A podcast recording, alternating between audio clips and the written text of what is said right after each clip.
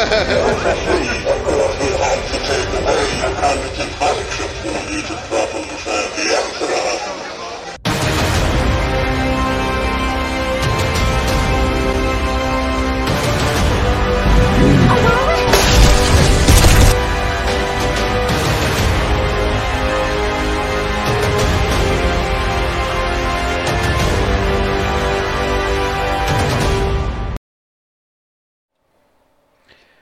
Hola gente, ¿cómo están? Y nada más quiero decir algo.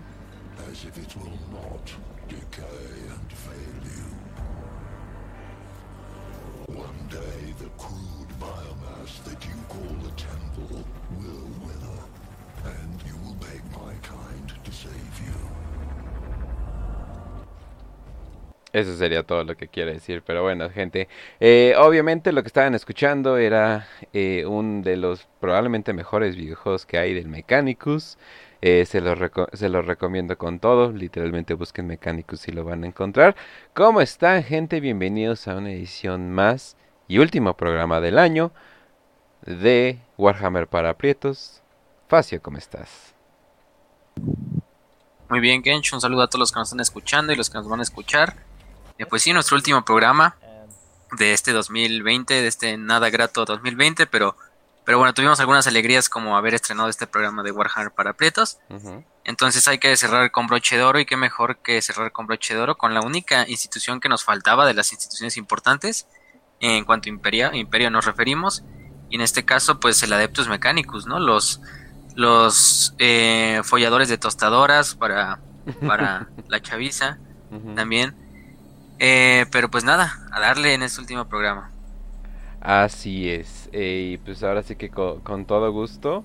Eh, ¿Cuántos programas han sido? ¿25 programas o 26 programas? Creo que, el Creo que son 25 exactamente. 25 exactamente. Y de hecho nos dimos como que una pequeña meta de que pues vamos a darle este programa al menos 50 episodios. O sea, eso es lo que vamos a hacer. Vamos a darle 50 episodios. Entonces, pues eh, vamos a como que ver, ver cómo, cómo da. Me agrada cómo ha dado. Ya me imagino para el 50 episodio donde ya decidamos bien bien si seguimos con esto o no, cómo vamos a estar. Esperemos que todo muy bien. Y pues ahora sí que pues a, dar, a darle con todo con el Adeptos Mecánicos. También tenemos a Raz. Raz, ¿cómo estás? Un saludo, Cage. ¿Cómo estás? Estoy muy contento de estar aquí. Pip, pip, yupi. One zero, one zero, one zero, como lo hacen los del mecánicos. bueno, que la verdad ni dicen nada más. A veces dicen como, o sea, es toda una oración como de cinco párrafos y nada más dicen como tres segundos de código binario. pues sí, no mames, se, maman. como, como... todo rezo debe de ser. Como todo rezo debe de ser, obviamente. Oh, Exactamente. Y ahorita vamos a descubrir por qué hablan así tan, tan, tan ojete. así es, vamos a descubrir muchas cosas de ellos. Pero para ello, ay, pues ya saben, gente, tenemos que irnos un poco atrás, tenemos que dar un poco de contexto. Y todo esto se da cuando la humanidad llega a uno de los puntos más grandes de, tecnología que ha habido en la historia, que irónicamente se llama la época oscura de la tecnología, ya sé, ya sé, ya sé que no tiene mucho sentido, pero si lo ven del punto de vista que lo vamos a ver, se van a dar cuenta de por qué le llamamos así, pues termina siendo que tener tanta tecnología no es muy bueno, lo hubieran aprendido de los Eldar, pero creo que en ese tiempo ese conocimiento ni siquiera eh, lo sabía nadie.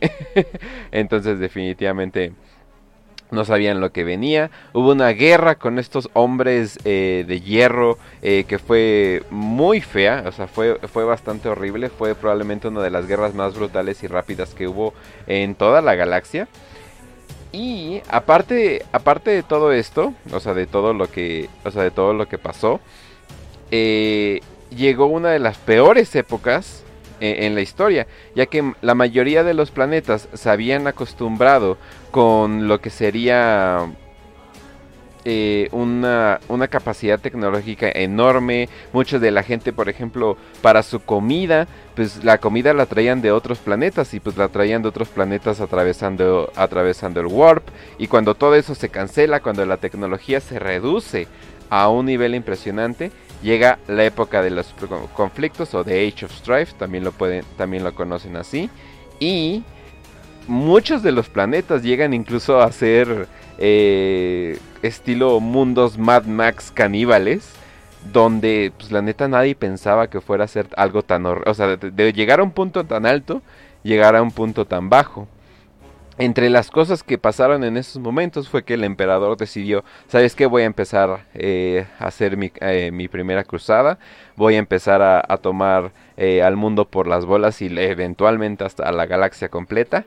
Pero, si nos vamos un poquito como por esas épocas, pero en Marte, hay cosas que están sucediendo completamente distintas. Facio, ¿te gustaría continuar? Sí, bueno, en Marte, recordemos Marte y Terra se habían desarrollado como un imperio gemelo, como dos astros en los cuales giraba toda la vida de la humanidad. Eh, formalmente eran como las dos capitales de la humanidad, aunque la humanidad estuviera repleta por la galaxia durante la era oscura de la tecnología, pues al final Terra y Marte seguían siendo los dos astros de los cuales provino la especie. Bueno, Marte obviamente fue colonizado muy tempranamente, eh, milenio 3 más o menos, por Elon Musk, claramente ahí primer este fabricador general de adeptos mecánicos. Y por otra parte, em, vamos a decir que a quien creo que le pegó menos fuerte la era, la era de los conflictos, o también la vieja noche, como le dicen, fue al propio Marte. ¿Por qué? Porque Marte había superado ya hace mucho tiempo a, la, Terra como un, como un bastión de la tecnología y de la ciencia en cuanto a todo lo que veíamos de la humanidad. Incluso muchas veces Marte tenía un papel mucho más eh, protagonista en cuanto a ser la doble capital. Por lo mismo de que Marte era todo un planeta todavía mucho mejor, eh, mucho más avanzado que Terra. Eh, no tenía tanto los problemas medioambientales de Terra, de hecho habían terraformado Marte para que pareciera pues, otra Tierra, de hecho, con atmósfera, con mares. Lo hicieron. sí, oxígeno, vegetación, mares, todo hielo, incluso los glaciares que son clásicos de Marte, pero obviamente convertir esa agua en, en estado líquido. Mientras que Terra, pues al ser ya llevar tanto tiempo industrializado, ya era prácticamente una ciudad planeta. No había ningún lado donde, donde hubiera incluso naturaleza. De hecho, el último mar de Terra creo que se apagó un poco antes de la, de la guerra de, unificación por el emperador. Estamos hablando de milenio 25, milenio 30, en lo que es la era de los conflictos. Y por esta razón Marte se aísla, al igual que los demás planetas de la humanidad. Pero al estar en el centro pues político de la humanidad, no sufre tantos estragos como Terra. Y tampoco era tan dependiente como Terra. Terra tenía que depender de todas las colonias para la comida, para la tecnología, para la defensa, entre otras muchas cosas. Marte no, Marte era muy autosustentable, por decirlo así. Entonces de esta manera Marte se desarrolló, igual durante la era de los conflictos hubo muchas eh, hubo de hecho, vamos a decirle, un cataclismo total y una guerra civil entre diferentes facciones que gobernaban Marte, que prácticamente se entraron en una guerra nuclear. Entonces toda esa atmósfera, toda esa biosfera que se había creado en Marte después de terraformarlo, pues se fue al carajo en pocos años, ¿no? Eh, además le sumamos lo de la rebelión de las máquinas, obviamente Marte siendo el centro neurálgico de la tecnología del imperio, de ese imperio gemelo, pues obviamente iba a tener un una gran problema con las IAs y con las inteligencias abominables o artificiales, como les quieran decir. Pero a partir de esta guerra nuclear y de este conflicto civil, surgió una facción que derrota a todas y a todas las terminó absorbiendo de cierta manera, que era el culto de la máquina. El culto de la máquina que en esas épocas era un, pues como lo indica el nombre, una secta religiosa, que básicamente creían que de cierta manera su dios permeaba a través de todas las máquinas, de todos los eh, componentes electrónicos, de todos los desde tu desde la, desde una computadora que en Warhammer le dicen cogitators o no sé cómo se traduzca eso en español, em, hasta una nave espacial, por ejemplo. Entonces de esta manera acabaron con todas las demás facciones y vamos, y vamos a decir reconstruyen un poco Marte, porque Marte probablemente ya estaba totalmente jodido. El conocimiento para terraformar Marte se perdió, por lo mismo de que estábamos en la era de los conflictos. Pero aún así este, este mm, culto Mechanicus sobrevivió y de hecho floreció. Floreció en ese Marte todo para, eh, páramo rojo eh, destruido, irradiado por las, por las, por las mareas nucleares. De hecho construyeron muchas ciudades este, colmenas Muchos se refugiaron dentro de las ciudades colmena en las partes de abajo porque salir a, los páramos irradiados era una sentencia de muerte a menos que tuvieras un equipo de protección y un equipo para respirar. Y no solo por eso, sino porque también había otros otros eh, marcianos, ah, porque no sé de qué otra manera llamarlos, otros marcianos eh, en busca de comida y si te veían a ti iban, a decir no hay no hay problema, eres comida literalmente, ¿no? Exacto, Entonces, de hecho ese es el otro problema. Con, bueno, sí, había un problema con esto de los servidores como servidores salvajes que son como, digamos, servidores que ya no se usan, que ya no tienen una vida útil y los tiran a los páramos de Marte, ¿no? Entonces se vuelven salvajes, por así decirlo. Solo en Marte Y sobreviven comiendo, comiendo restos de otros tecnosacerdotes, comiendo a la gente que pasaba por las cestas y básicamente se vuelven así como tribus de mutantes, pero son mitad robot y mitad humano, ¿no? que son los servidores. O sea, zombies. vamos a hablar un poquito al rato. Bienvenidos al universo de Warhammer donde todo es Grimdark. O sea, pero absolutamente todo. Zombies, pero todavía mucho peor. O sea, estamos robot hablando. zombies. Sí, robot, robot zombies que tienen sus instintos, pero de alguna manera logran hacer pandillas, ¿no? Es así como que mierda. Exacto, y de hecho hay unos servidores que hasta incluso se quedan haciendo la tarea que les encomendaron cuando estaban en servicio. No sé, abrir una puerta y están abriendo una puerta imaginaria todo el tiempo en un páramo ahí nuclear. Oh, Jesus. Ajá. Muchos se mueren, obviamente, pero hay unos que consiguen como acabar con los códigos y se reúnen en pequeñas pues tribus, vamos a ponerlo así, de salvajes servidores. No, y, y lo, lo, chistoso de eso es de que hay servidores, o sea, sí, por ejemplo, hay unos sencillos, ¿no? Para, para las puertas, ¿no? Pero hay unos que saben limpiar casas, ¿no? Y pues si lo piensas, limpiar una casa sí requiere un poquito más de inteligencia, ¿no? O sea, porque si no, estarían tirando todo horriblemente, no sabrían dónde poner las cosas, etcétera, etcétera. ¿Sí? Entonces, Desde servidores secretarios, ajá, exacto. soldados. Entonces, al tener esa capacidad eh, mental eh, un poco más alta, también es el peligro de que, güey, no puedes tirar esa madre nomás. O sea, si la tiras así nada, nada más, eventualmente se va a dar cuenta, ah, ya no soy libre. o sea, como que Eventualmente. Nada puede malir sal. Nada puede malir sal con esto. Sí, o sea, es así como que, pero bueno, obviamente es el mecánico, el mecánico, el mecánico dice, ya no me sirve, es basura. Y eso lo hacen con absolutamente todo.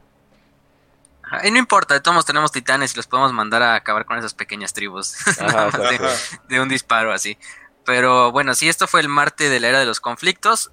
Eh, de hecho, gracias a su conocimiento tecnológico, lograron muchas naves del Adeptus, mandaron muchas expediciones, muchas expediciones se perdieron obviamente en las tormentas disformes, destruidas y consumidas por demonios o perdidas en el espacio, pero muchas otras llegaron a ciertos planetas, llevando el culto mecánicos como filosofía, eh, procediendo de Marte obviamente, y, y, formaron sus propios mundos forja, de hecho. Entonces el mecánicos es el único incluso civilización humana que durante la era de los conflictos logró expandirse, aunque fuera de manera poca, fundaron mundos, fundaron mundos forja como Agripina, como Graia, eh, entre muchos otros. y también tengo entendido que el Omnisaya eh, se supone que también dio origen a la vida de cierta manera, ¿no? O sea, no solamente de la máquina, ¿no? O sea, no solamente es la chispa en la máquina, sino es la chispa en la vida, ¿no? Sí, de hecho, eso, a eso vamos. El Omnisaya, obviamente, el, el conflicto de lore es que, pues, una parte del mecánico dice que es el emperador, otros ven al Omnisaya como un propio ente, incluso otros lo ven como el Omnisaya es una cosa aparte del dios máquina, el Omnisaya más bien es la personificación del dios máquina. Sería como Dios y Jesucristo, por ejemplo, si lo quieren ver de una forma analógica. Mm. Eh, pero lo que no hemos dicho es que el emperador durante el milenio, pues antes, de hecho antes de Cristo, de antes de nuestra era, acabó con un dragón en la zona de Sirenaica se supone. Se dice que acabó con un dragón, un soldado romano, que en esa época obviamente todos conocemos quién es ese, soldado romano anónimo. Acabó con ese dragón y se supone que lo encerró en el, Noctis laberinto. Ajá, en el laberinto del Noctis o de la Eterna Noche, que se encuentra debajo de Marte. No sabemos, bueno, lo vamos a dejar entre comillas, ese dragón influenció muchas de las cosas que pasaron en Marte desde que fue colonizada influenció a la gente que lo colonizó, influenció a los que lo terraformaron, influenció a los que lo destruyeron e influenció al propio Mechanicus. Entonces, de la forma más importante que influenció al Mechanicus es que se decía que el Omnisaya habitaba debajo del laberinto de Noctis, que está en Marte, en lo profundo de Marte. Entonces ese dragón, el dragón del Noctis laberinto, pues de cierta manera es el Omnisaya Y de cierta manera vamos a ver que, pues, que el Mechanicus también está hecho y formado en base a mentiras, como todo el imperio de la humanidad muchas veces. Pero pues así es el camino de la humanidad, ¿no? Formarse, formar nuestras instituciones a base de mentiras. Qué bonita es la humanidad. pero, pero en parte esto es cuando ya llega el emperador. Ya, el emperador unifica Terra, declara la Gran Cruzada y llega al Monte Olimpo, que es, recordemos, la montaña más grande, pues de hecho, del sistema solar, la que está en Marte. Y en Monte Olimpo estaba la más grande ciudad forja de Marte. Entonces, aterriza el emperador. De hecho, hay una muy buena escena que la pueden leer en el, en el prólogo, de hecho, de, del libro de Mecánico, de la herejía de Horus, que es el libro noveno o décimo, si no mal recuerdo. donde llega el emperador y básicamente lo que hace es que todos los habitantes de Marte se quedan viendo su nave, que prácticamente es una ciudad flotante. Llega, desembarca, y un piloto de un caballero imperial, que tenía, que obviamente su caballero imperial tenía un problema en la rodilla que no lo pueden reparar ni los mejores tecnosacerdotes de Marte. Y cuando llega el emperador, se pone frente a la máquina, se comunica incluso telepáticamente con el piloto del caballero imperial, con el noble, y le dice, máquina, cúrate a ti misma le pone la mano sobre la rodilla y mágicamente el caballero imperial, que es estos mini titanes, vamos a ponerle así, de 6 metros, 9 metros máximo, se le repara la rodilla. Y desde ahí entonces muchos de los marcianos empiezan a creer que en realidad el emperador es el Omnisaya. Al ser él la personificación de todo el conocimiento, al ser el humano más inteligente, el científico más grandioso, el inventor también más grandioso, porque recordemos el emperador era filósofo, soldado, guerrero, eh, científico, diplomático, todo. Entonces a partir de ahí forman esta alianza que es el Tratado del Olimpo y Marte se vuelve como, vamos a volverlo, se vuelve otra vez el Imperio Gemelo. Por una parte el Imperio con el Adaptus Terra y todo eso, y los altos señores de Terra mantienen toda la jurisdicción militar sobre el imperio y política, pero el Adeptus Mechanicus suministra al imperio de tecnología, de avances científicos, si lo podemos llamar avances, entre comillas. y em, ahorita explicamos qué pedo, por qué. Ajá. De hecho, y de tecnología. Sí. Ah, de hecho, o sea, el, águila, la águila imperial, cuando es eh, la, la, Terra unificada y con el emperador ahí en Terra, Simplemente es el, el águila con una sola cabeza, que es la cabeza de un águila normal. Pero cuando se firma este tratado y ocurre todo esto que nos cuentas, Facio, ahí es cuando le añaden al águila otra cabeza, que es una cabeza eh, orgánica y otra cabeza que es una cabeza mecánica, como biónica casi, que es la representación del nuevo imperio de la humanidad, que es una de Marte y otra de Terra. Sí, de hecho es eso del águila es pues el símbolo del imperio, el que siempre ven el águila clásica, el águila bicéfala. Por una parte tiene un águila, incluso una águila no tiene un ojo, que se supone que es la del Mecánicos, y por otra parte es la de la de Terra, que sería pues el imperio en general. Entonces, eh, el imperio no puede existir y no existió sin unirse a la Adeptus Mecánicos, que obviamente incluso precedió por mucho tiempo al, a la propia al propio imperio de la humanidad. Entonces a partir de aquí pues ayudan a la Gran Cruzada, apoyan a la Gran Cruzada pues con todo lo que ya sabemos, los apoyos tecnológicos tanto en flotas, ellos crean la mayoría de las flotas expedicionarias, salen de Marte, del anillo de hierro, que es como un anillo artificial en el que sirve como puerto y como eh, también para crear naves alrededor de Marte, ahí salen la mayoría de las flotas expedicionarias. Y durante la herejía de Horus, pues eh, el Mechanicus sin que nadie lo esperara, eh, se vuelve al lado de Horus. Obviamente, muchos en el Mechanicus no querían al emperador, porque además de que el emperador se hacía pasar por el Omnisaya para muchos, por otra parte le había quitado mucha de su... Aunque decía que el, Mechanicus tenía independencia de religión, de pensamiento, de hacer lo que quieren en sus mundos forja. Tecnologías De cierta manera, el emperador les prohibió esas tecnologías, en especial la inteligencia abominable, que obviamente está prohibida para no repetir lo que causó en la era de los conflictos. Entonces, de esta manera, muchos dentro del mecánico estaban celosos del imperio y obviamente querían muchos incluso salirse del propio imperio, ¿no? Seguir siendo el, organismo independiente que siempre fue el mecánico. Eh, el más grande el más grande seguidor de esta idea era aquel Borjal, que en esa época era el fabricador general de Marte, es decir, el líder en general del todo el Adeptus Mechanicus, que el Borjal, que era el fabricador general, eh, de hecho tenía a un tecno sacerdote que estaba en la flota de Horus, que se llamaba Regulus, y Regulus le informaba directamente al fabricador general de todo lo que planeaba con Horus. Entonces Horus también le ofreció, justo antes de acabar la herejía, de que él le iba a permitir, si ganaba la guerra, eh, trabajar con todas esas tecnologías prohibidas, eh, incluso le iba a dar el poder de la disformidad para trabajar con nuevas energías que incluso el mecánico no podía comprender. Y aparte de darle la independencia que siempre quiso el Mecánicos y que siempre tuvo el Mecánicos, ¿no? Eh, Kelbor Hall felizmente accedió al trato de Horus. De hecho, Horus también le mandó unas cuantas plantillas de construcción estándar, que ahorita vamos a hablar que son esas cosas. De la tecnocracia uretiana que vencieron, que era como un mundo perdido del Mecánicos, que se había separado ya incluso culturalmente del Mecánicos eh, durante la Gran Cruzada. Y a partir de ahí se hace lo que es el cisma en Marte, ¿no? Que es esta literalmente guerra civil entre la fuerza traidora, que es la gran mayoría del Mechanicus, y la fuerza, leal, que es los seguidores del fabricador Locum, que era como el segundo al mando del Mechanicus, este Kane, que se apellidaba, que él sí se mantuvo leal al imperio.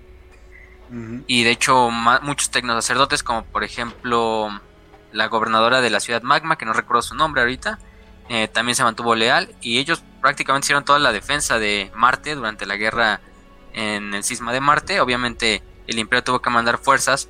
A Rogaldorn. Eh, de hecho, Rogaldorn manda a Sigismund, al capitán de la primera compañía y primer templario negro, a que apoyen la defensa de las ciudades forjas leales a, este Kane, que era el fabricador Locum. Y pues nada. De hecho, esa pelea, o sea, oficialmente la pierde el Imperio pero llega a rescatar varias, este, varias máquinas, armas e incluso tecnosacerdotes lealistas.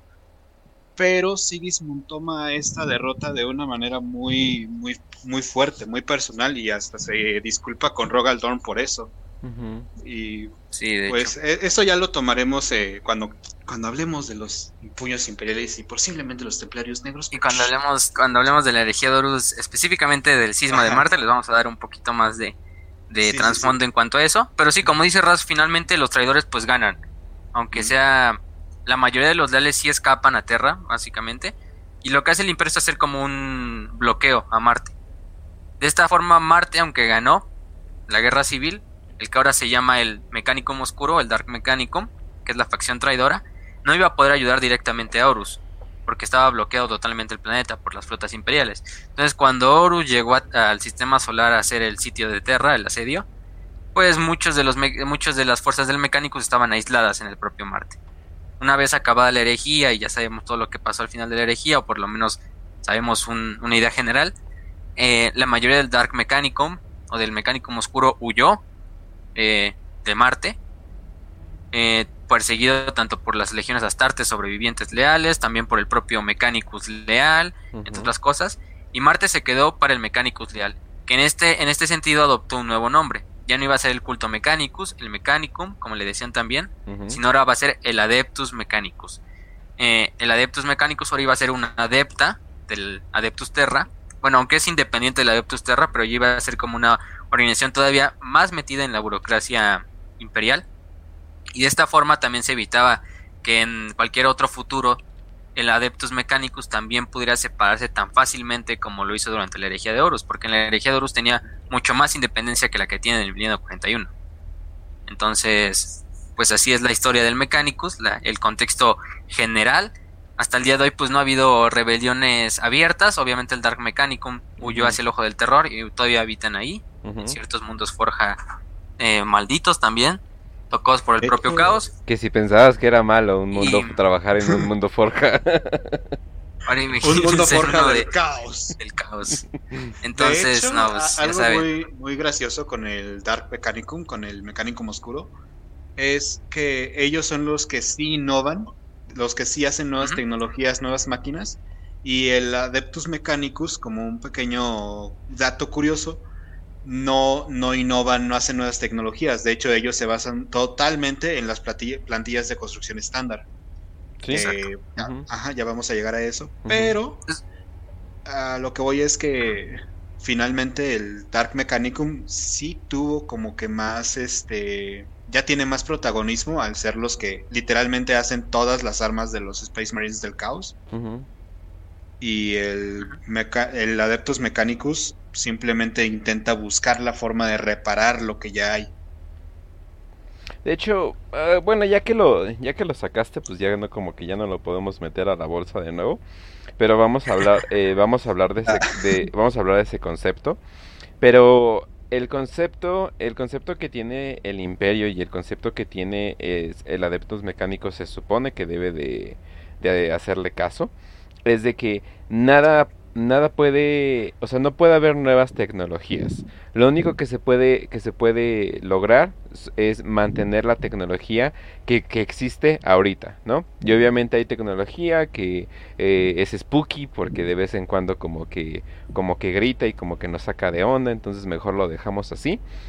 Entonces, eh, con estas plantillas, estas plantillas por cierto obtienen un buen, un buen de información y toda la información clave que necesitan para reconstruir eh, vieja tecnología, que por cierto, inclusive con esas plantillas no lo llegan a hacer al 100% de como era antes, de hecho muchas de su tecnología se, queda, se queda atrás, pero toda esa, todo, todo eso, eh, y de hecho estas plantillas las tienen como eh, es como el oro a los duendes o el crack o, el crack a los vagabundos. O sea es literalmente de las cosas que más aprecian. Hasta lanzan campañas y escuchan un rumor de una plantilla por ahí entonces.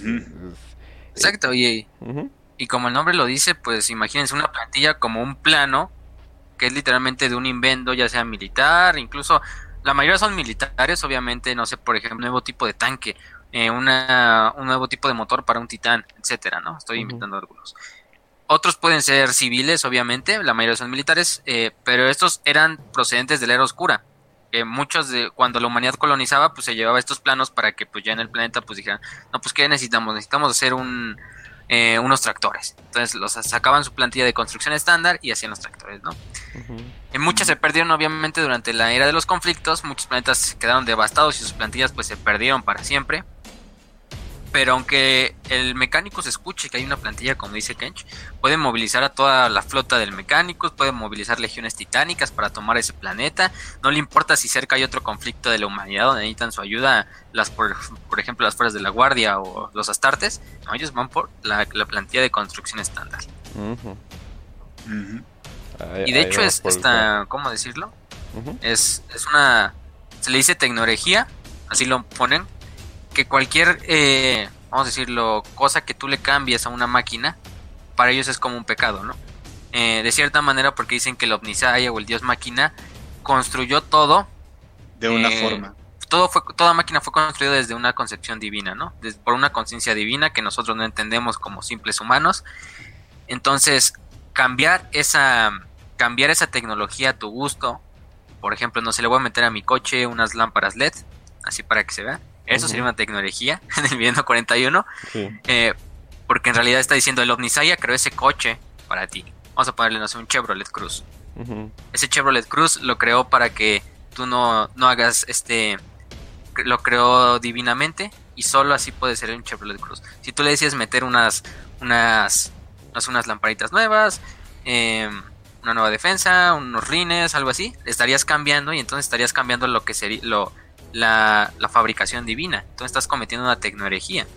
De hecho, en la novela de Mechanicum, al principio casi hay una escena donde una escritora del Adeptus Administratum le mete algunas mejoras a su computadora personal y casi casi ya le iban a fusilar el, el, el ¿cómo se llama? El, el mago del Adeptus Mecánicos que estaba a su cargo por haber hecho esa tecnología y por haber cambiado la...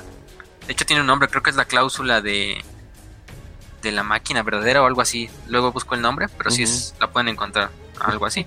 pero sí, como dice Kench, pues por eso no se les permite innovar, por eso no se les permite mm, crear nuevas cosas. Obviamente el Dark Mechanicum ya no tiene esas cosas que le que eviten que, que pueda innovar. Bueno, de hecho innovan eh, metiendo incluso eh, magia del caos o entidades demoníacas en su tecnología, entre otras cosas. Pero de hecho dentro del Mechanicum sí hay bastantes que deciden innovar y de eso vamos a hablar un poquito al rato. De hecho, un edicto que tiene... Exacto, te iba a decir más que nada Belisarius, o sea. vamos a hacer unos Space Marines primaris, ¿por qué no? Oh, sí. Puede salir bien. Oye, pero la comunidad nos va a odiar. ¿La, la qué? I don't fucking care. Ah, ya me acordé. Cory el set era también la, la, gobernadora de Ciudad Magma en el libro de Mecánico. También ella era una mm. como tipo partidaria de. Como de la misma idea de Cole, ¿no? De si hay que innovar. De la verdad, a mí me vale verga el, el Omnisaya. Eh, yo vengo a, innovar por bien de la humanidad, ¿no? de hecho, uno de los edictos que tiene el, Mechanicus es el conocimiento de los antiguos es incuestionable. y, y pues es básicamente, eh, si cuestionas, es fusilamiento con un cañón y, Gauss. Y eso explica mucho porque mucha gente así de, oye, ¿qué pedo? ¿Están en, están en el futuro? Eh, ¿Están acá súper eh, con, con, la tecnología más grande? ¿Tienen a Marte para crear? ¿Por qué traen espadas viejas, no? Y que literalmente se ven viejas, ¿no? Y es así de, pues, número uno, pues si la, si la espada sigue funcionando, pues no la van a cambiar, no la cambia por, por otra, sería gastar recursos. Y número dos, chance ya no hay tecnología para recrear lo que hacía esa espada. Chance esa espada ya es literalmente lo que, lo, o sea, pero el significado de una reliquia más no dar. Y ya, y ya no puedes hacer otra. O sea, literalmente ya no puedes hacer otra porque ya no se sabe la tecnología. O si te dan otra, no sería exactamente lo mismo, como que le faltó un toquecito especial, como que el Omnisaya no estaba de buen humor ese día con tus creaciones, ¿no? Y es así como ellos explican muchas cosas, ¿no? De que, no, pues es que el Omnisaya no, eh, no me dio el favor eh, en este tipo de casos, ¿no? Y de ahí salen los memes de que literalmente le están rezando a máquinas, y pues, literalmente lo hacen, literalmente, lo hacen. y también tres, tres porque pues se ve muy mamalón, se mira bien, entonces las hay, que, hay que mantener la estética. Entonces, también. Por eso los Skitari tienen rifles que parecen rifles del siglo XVIII, eh, pero futuristas. sí. Tipo así, no sé, pues hasta un poco steampunk, pero no es tanto steampunk, porque si tiene no es tecnología a vapor, obviamente, pero algo así. Vamos pero es hermoso, se ve muy bien. Debes admitir que se ve muy bien. Sí, la verdad, sí. Y pues nada más van los titanes, que es literalmente una catedral gótica con patas y con brazos. Eh, se ven bonitos, son bonitos. Así es. Pero si no, vamos con la siguiente parte que bueno, ya acabamos con el contexto aburridísimo. Nada, no, para muchos, yo creo que el contexto, lo que más vienen a ver aquí es contexto, entonces sí, sí, sí. no creo que, creo que les aburra. No, y, pero. No, y, cabe, y cabe mencionar, que mencionar también que, pues, o sea, o sea, Marte sí llegó a estar en un buen estado, o sea, llegó a estar eh, como está ahorita, ¿no? Luego llegó a estar en un buen estado y luego volvió, volvió, volvió a lo que es. Entonces muchos dicen, oye, ¿por qué traen estas túnicas rojas y todo eso? Es literalmente camuflaje, o sea, porque pues Marte es un planeta rojo, etcétera, etcétera. Entonces ellos llevan esto como camuflaje porque Marte por mucho tiempo se considera un lugar increíblemente peligroso. No, ahorita ya está dominado, ¿no? Ahorita está, digamos, en un, en un lugar, digo, de vez en cuando hay peligros, pero esto, los tecnosacerdotes como que dejaron estas túnicas y se volvió tradición, o sea, de, de la necesidad se volvió a, se volvió a tradición y por eso traen estas túnicas rojas eh, y por eso los tecnosacerdotes pues, la neta como que sí les da una estética mamalona no digo aparte de que los puedas ver y dices qué onda con esta cosa cutulesca mecánica etcétera etcétera pero sí les da una estética muy distinto a cualquier otra cosa. De hecho ver un ejército de Warhammer eh, en el tabletop, en el juego de mesa, sí es muy distinto, eh, o sea, como que sí se ve cabronamente distinto a cualquier otro ejército, o sea, es, o sea, no es como, no sé, los tiránidos o algo por el estilo de que, ok, eh, insectitos alienígenas, etcétera, etcétera. Esto es como, ¿qué es eso? O sea, como que, exactamente qué es eso. o sea, como que no, no, entiendo exactamente dónde es. Y logró tener una de las estéticas más únicas que he visto, ¿eh? o sea, porque no o sea, no hay otro, o sea, literalmente no, no hay nadie como, no hay nadie como los tech y todo el adeptos mecánicos. Hay, hay caballos mecanizados y jinetes que usan esos caballos mecanizados con rifles Gauss que tienen el aspecto del siglo XVIII. Sí. No pido más. Y, lo, más, lo, más, irónico es que tú te esperarías, ¿no? Pues es que son los güeyes de I fucking love science. O sea, y son los güeyes aparte creo que incluso un poco más religiosos todavía que el propio imperio, o sea, que la propia eclesiarquía. Sí, eh, exactamente eso es lo cagado, de que el lugar el lugar más tecnológico de todo de toda la galaxia es también el lugar más religioso e inclusive con dogmas más metidos desde temprana edad o sea eh, no hay mucha diferencia de credos incluso obviamente hay pequeñas diferencias de credos vamos a llegar a ello también con Belicerios eh, eh, ya, ya al, al mero final pero, Papi Sí. Mire, señora, su bebé nació con un lunar en la pierna derecha, por lo tanto le vamos a cortar el brazo, la pierna, la otra pierna y se les vamos a poner unos implantes tecnológicos de una vez para que se vaya acostumbrando. Sí, exacto, ¿no? Entonces, eh, sí, exacto, hacer ese tipo de cambios, ver señales al azar como señales divinas, o sea, son de los más eh, eh, religiosos que de fanáticos, ya, ya vamos a decirlo, o sea, eh, y aparte de ello están encargados eh, de todo el firepower de, la galaxia. Entonces eso dice mucho de este universo definitivamente. Ajá, y de hecho eso, eso nos abre cabida para el siguiente punto, que son de hecho los mundos forja. Los mundos forja y pues cómo habita de hecho un planeta, cómo es un mundo forja, quiénes lo habitan y además cómo se organiza el mecánico en general. Entonces, sí, como dice Kench, el propio camuflaje de las túnicas rojas clásicas del Mechanicum es porque son de Marte, ¿no? También es un poco tradicional, pero no todos los tecnosacerdotes tienen esas capuchas rojas. También depende de la procedencia de Mundo Forja. Aunque todos los mundos Forja al final del día pertenecen al Mechanicus, cada mundo Forja tiene su, propia identidad, como lo tendría, no sé, un capítulo Astartes, como lo tendría una orden de las hermanas de batalla, etc. Eh, de hecho, los mundos Forja los van a reconocer porque aunque son, por ejemplo, Skitari o son eh, Leyo Cibernética, tienen un camuflaje diferente. Por ejemplo, si no me recuerdo, Graia es de color naranja. Este también está Gripina, que si no mal recuerdo es como un color plata o azul. No es como entre plata gris. Eh, también está, por ejemplo, el planeta de Metallica, que sus túnicas son completamente blancas.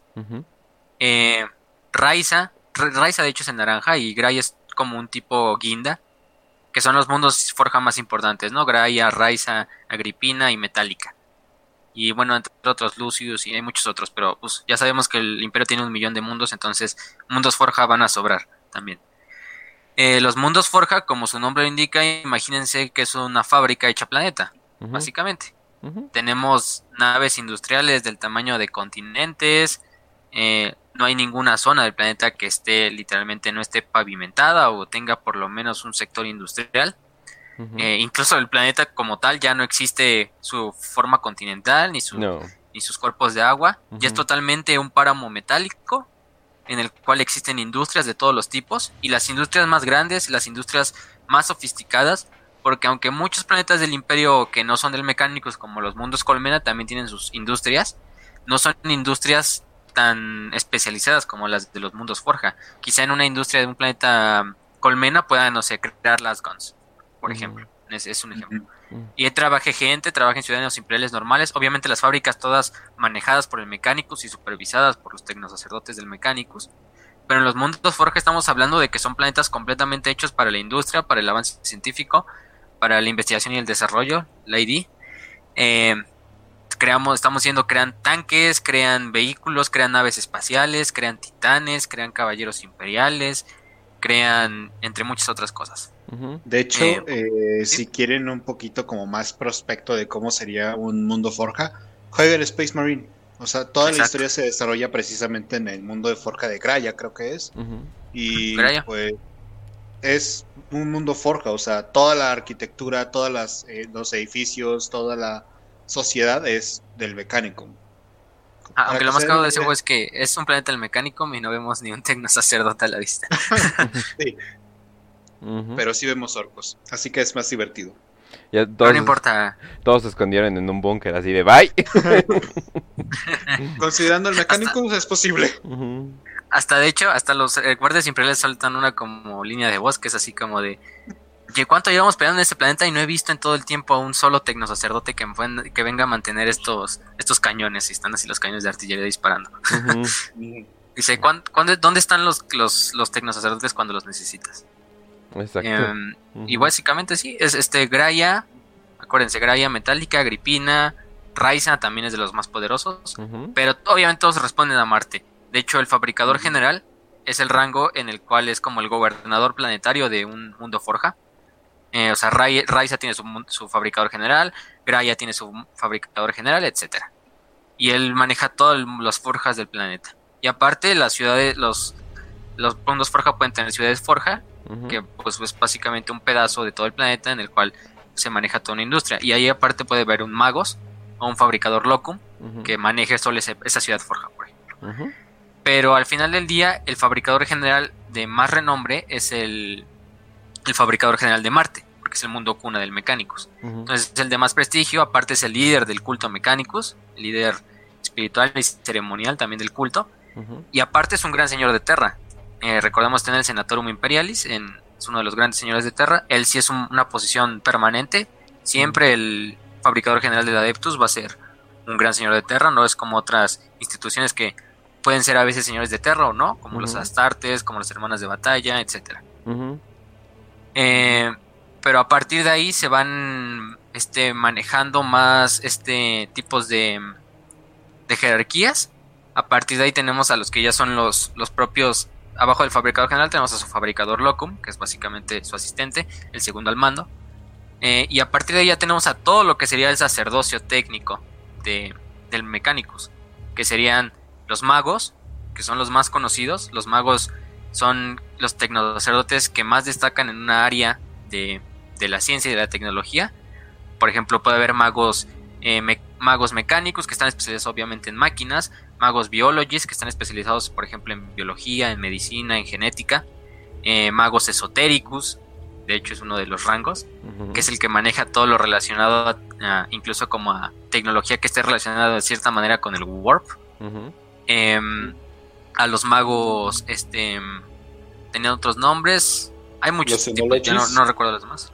Los Technologies, que son de hecho los que más van a ver. El Magos Technologies junto al Mago, a todos esos. Y al Mago Biology son los que más van a ver porque son los, pues, los que más se necesitan. El Mago Technologies obviamente participa en todo lo relacionado a ingeniería, tecnología, todo esto. Y el Mago Biologist pues eh, trabaja en todo lo relacionado a biología, en estudio de alienígenas, en manejo medicinal, médico, todo eso. Eh, y a partir de ahí tenemos pues como unas castas, podemos decirlo así como castas, porque son de hecho cuatro, que son los magos, son los logis, los genetor y los artisan, o los artesanos. Eh, los logis, como su nombre lo indica, son de hecho analistas, estadistas, eh, también manejan todo lo relacionado a números, y de hecho el Mechanicus los ve como como profetas, de cierta manera, porque ellos ven que a través de las estadísticas tú puedes predecir algo, entonces son profetas literalmente del culto mecánicos. Luego tenemos a los Genetor, que la mayoría, por su nombre lo indica, son, son genetistas, eh, biólogos, también médicos, eh, todo esto, todo este tipo de químicos, todo lo relacionado a las ciencias eh, biológico-químicas. y muchos de ellos son parte de la Divisionis Biologis, que es la división biológica de Adeptos Mecánicos. Algunos pueden ser magos, pero la mayoría son genetors.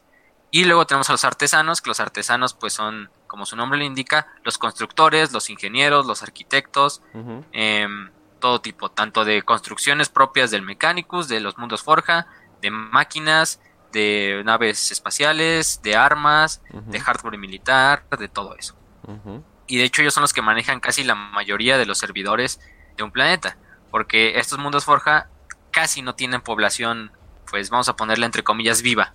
Sí. La mayoría de la población son servidores. Recordemos, los servidores son literalmente humanos lobotomizados, que la mayoría procedieron del culto mecánicos. Por haber cometido un crimen, una herejía, se les condena a servir como servidores, valga la redundancia, eh, y se les lobotomiza para que eh, sigan vivos, pero cumpliendo una tarea básica, ya sea abriendo una puerta, subiendo un elevador, siendo un secretario, siendo un un estadista o algo así, o trabajando en una fábrica, pero en realidad ya no tienen un libre albedrío, todo se maneja a través de lo que dice el magos o lo que dice el tecno sacerdote a su mando. Entonces ya el sufrimiento más grande de esa condena es pues tú sigues vivo mientras no puedes dejar de hacer esa tarea que, te pusieron. Sigues vivo de cierta manera que tus instintos más bajos están apagados, ajá. Eh, te alimentan a través, por ejemplo, de un de una pasta que les inyectan literalmente directamente al estómago para que los servidores pues no se mueran porque al final del día todavía es materia orgánica aparte de la materia tecnológica. Eh, y así son los, los, mundos forja pues la mayoría de estas poblaciones van a ser puros servidores puros servidores. Y otro gran pedazo van a ser tecnosacerdotes como tal. Em, los que por su misma los servidores, permite los servidores son como no nos dejaron tener inteligencia artificial y no nos dejaron ser necromantes. Entonces ahí está lo que tenemos, ¿eh? Exacto. sí, básicamente. Y eso, eso, Pero qué hermoso se ven, como lo dice Kench. y se ven, como, como dice Raz, súper bien porque, o sea, qué mejor, qué mejor, qué mejor pena para un criminal que ponerlo a servir toda su vida. Al menos si vas si vas a seguir viviendo que es algo de provecho a tu vida. No, y andaba, pues, andaba, viendo de todo el arte oficial de los servidores. Eh, a la mayoría de los servidores, y se me hizo curioso, eh, les tapan los ojos. Hay unos de que, por ejemplo, son como muy... Eh, muy decorado, muy decorado, o sea, y está bonito todo, bien hecho, bla, bla, bla, pero les tapan los ojos, o sea, como que hasta ellos que viven en ese mundo es así de, oh, tápale los ojos, parece gente, o sea, como que, y así de, güey, es gente. Pero como que ellos no quieren aceptar el hecho de que sea un ser humano. Algo así como los Whitesicans y su criado, o sea, como que le, agrada de vez en cuando, pero no quieren saber que es un humano de verdad, ¿no? sé, como que... Literalmente así son las chichas en México, son básicamente servidores. Entonces, eh, aparte también tienen un collarcito, casi todos los servidores tienen un collar en el cuello donde dice la pena por la cual fueron sometidos a ser un servidor. Entonces ahí tienen siempre el crimen que les puso de hecho el magos, que lo sentenció, y lo van cargando ahí eh, siempre como, pues, también un aviso a todos los que estén cerca del servidor para que sepan lo que cometió y por qué está siendo un servidor en ese momento, ¿no? Pues sí, ya, si eres servidor para toda tu vida, pues no hay forma de escapar de ahí. Ahí hasta que literalmente fallen tus circuitos o te o te aplasten, no sé, una, te aplasten en la fábrica, o, o, el mecánico ya diga, no, este güey ya no sirve, tírenlo a los wastelands y te vuelvas un servidor salvaje, o, o, básica, o simplemente te pudras eh, mientras estás vivo y no puedes hacer nada contra eso y pues te mueres básicamente. Oh, bueno, la calavera va a servir un buen tiempo y, te, y te vas a ver bien mamalón porque creo que alguien nos preguntaba así, ¿qué onda con las calaveritas que andan volando alrededor de ellos? pues son servidores, nada más que el resto del cuerpo ya no sirve, pero ah, qué bien sigue sirviendo lo que es la cabeza todavía. A ver, puedes poner en el cráneo una vela, suficiente para decir que es funcional. ¿Qué más quieres? no, y... Puede ser tu asistente personal, le puedes poner bracitos. Exacto. No, y aparte, bueno, y aparte de todo eso, o sea, creo que lo mejor que te iría es de que, no, pues eh, la materia orgánica llévensela para hacer la pasta, eh, llévensela para unir a la pasta y los circuitos los, se los ponemos a otra máquina.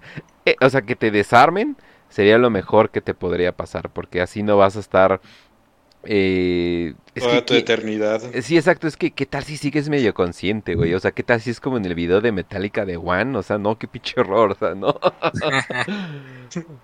Llévense, llévense, la, llévense la pasta para alimentar a los guardias imperiales.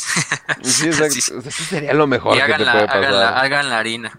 Ya les dan, pan, les dan panes hechos de cadáver como, pues, como come el imperio de la mayoría de las personas. eh, y bueno, nada más para finalizar, en cuanto a eso de organización, también tienen una como, digamos, la, el sacerdocio mm, que gobernante, sí, el sacerdocio gobernante son todos estos los magos, los logis, los genetors, los artesanos. Pero aparte hay como un, un sacerdocio ordinal. Es de hecho como la, la, iglesia católica que es un sacerdocio cardinal y un ordinal, ¿no? Que serían los cardenales y abajo los sacerdotes y en otra parte las monjas, los, los, los hermanos, por ejemplo. Eh, y en estas ordinarias están, por ejemplo, eh, sacerdotes, tecnosacerdotes que sirven a varias ramas.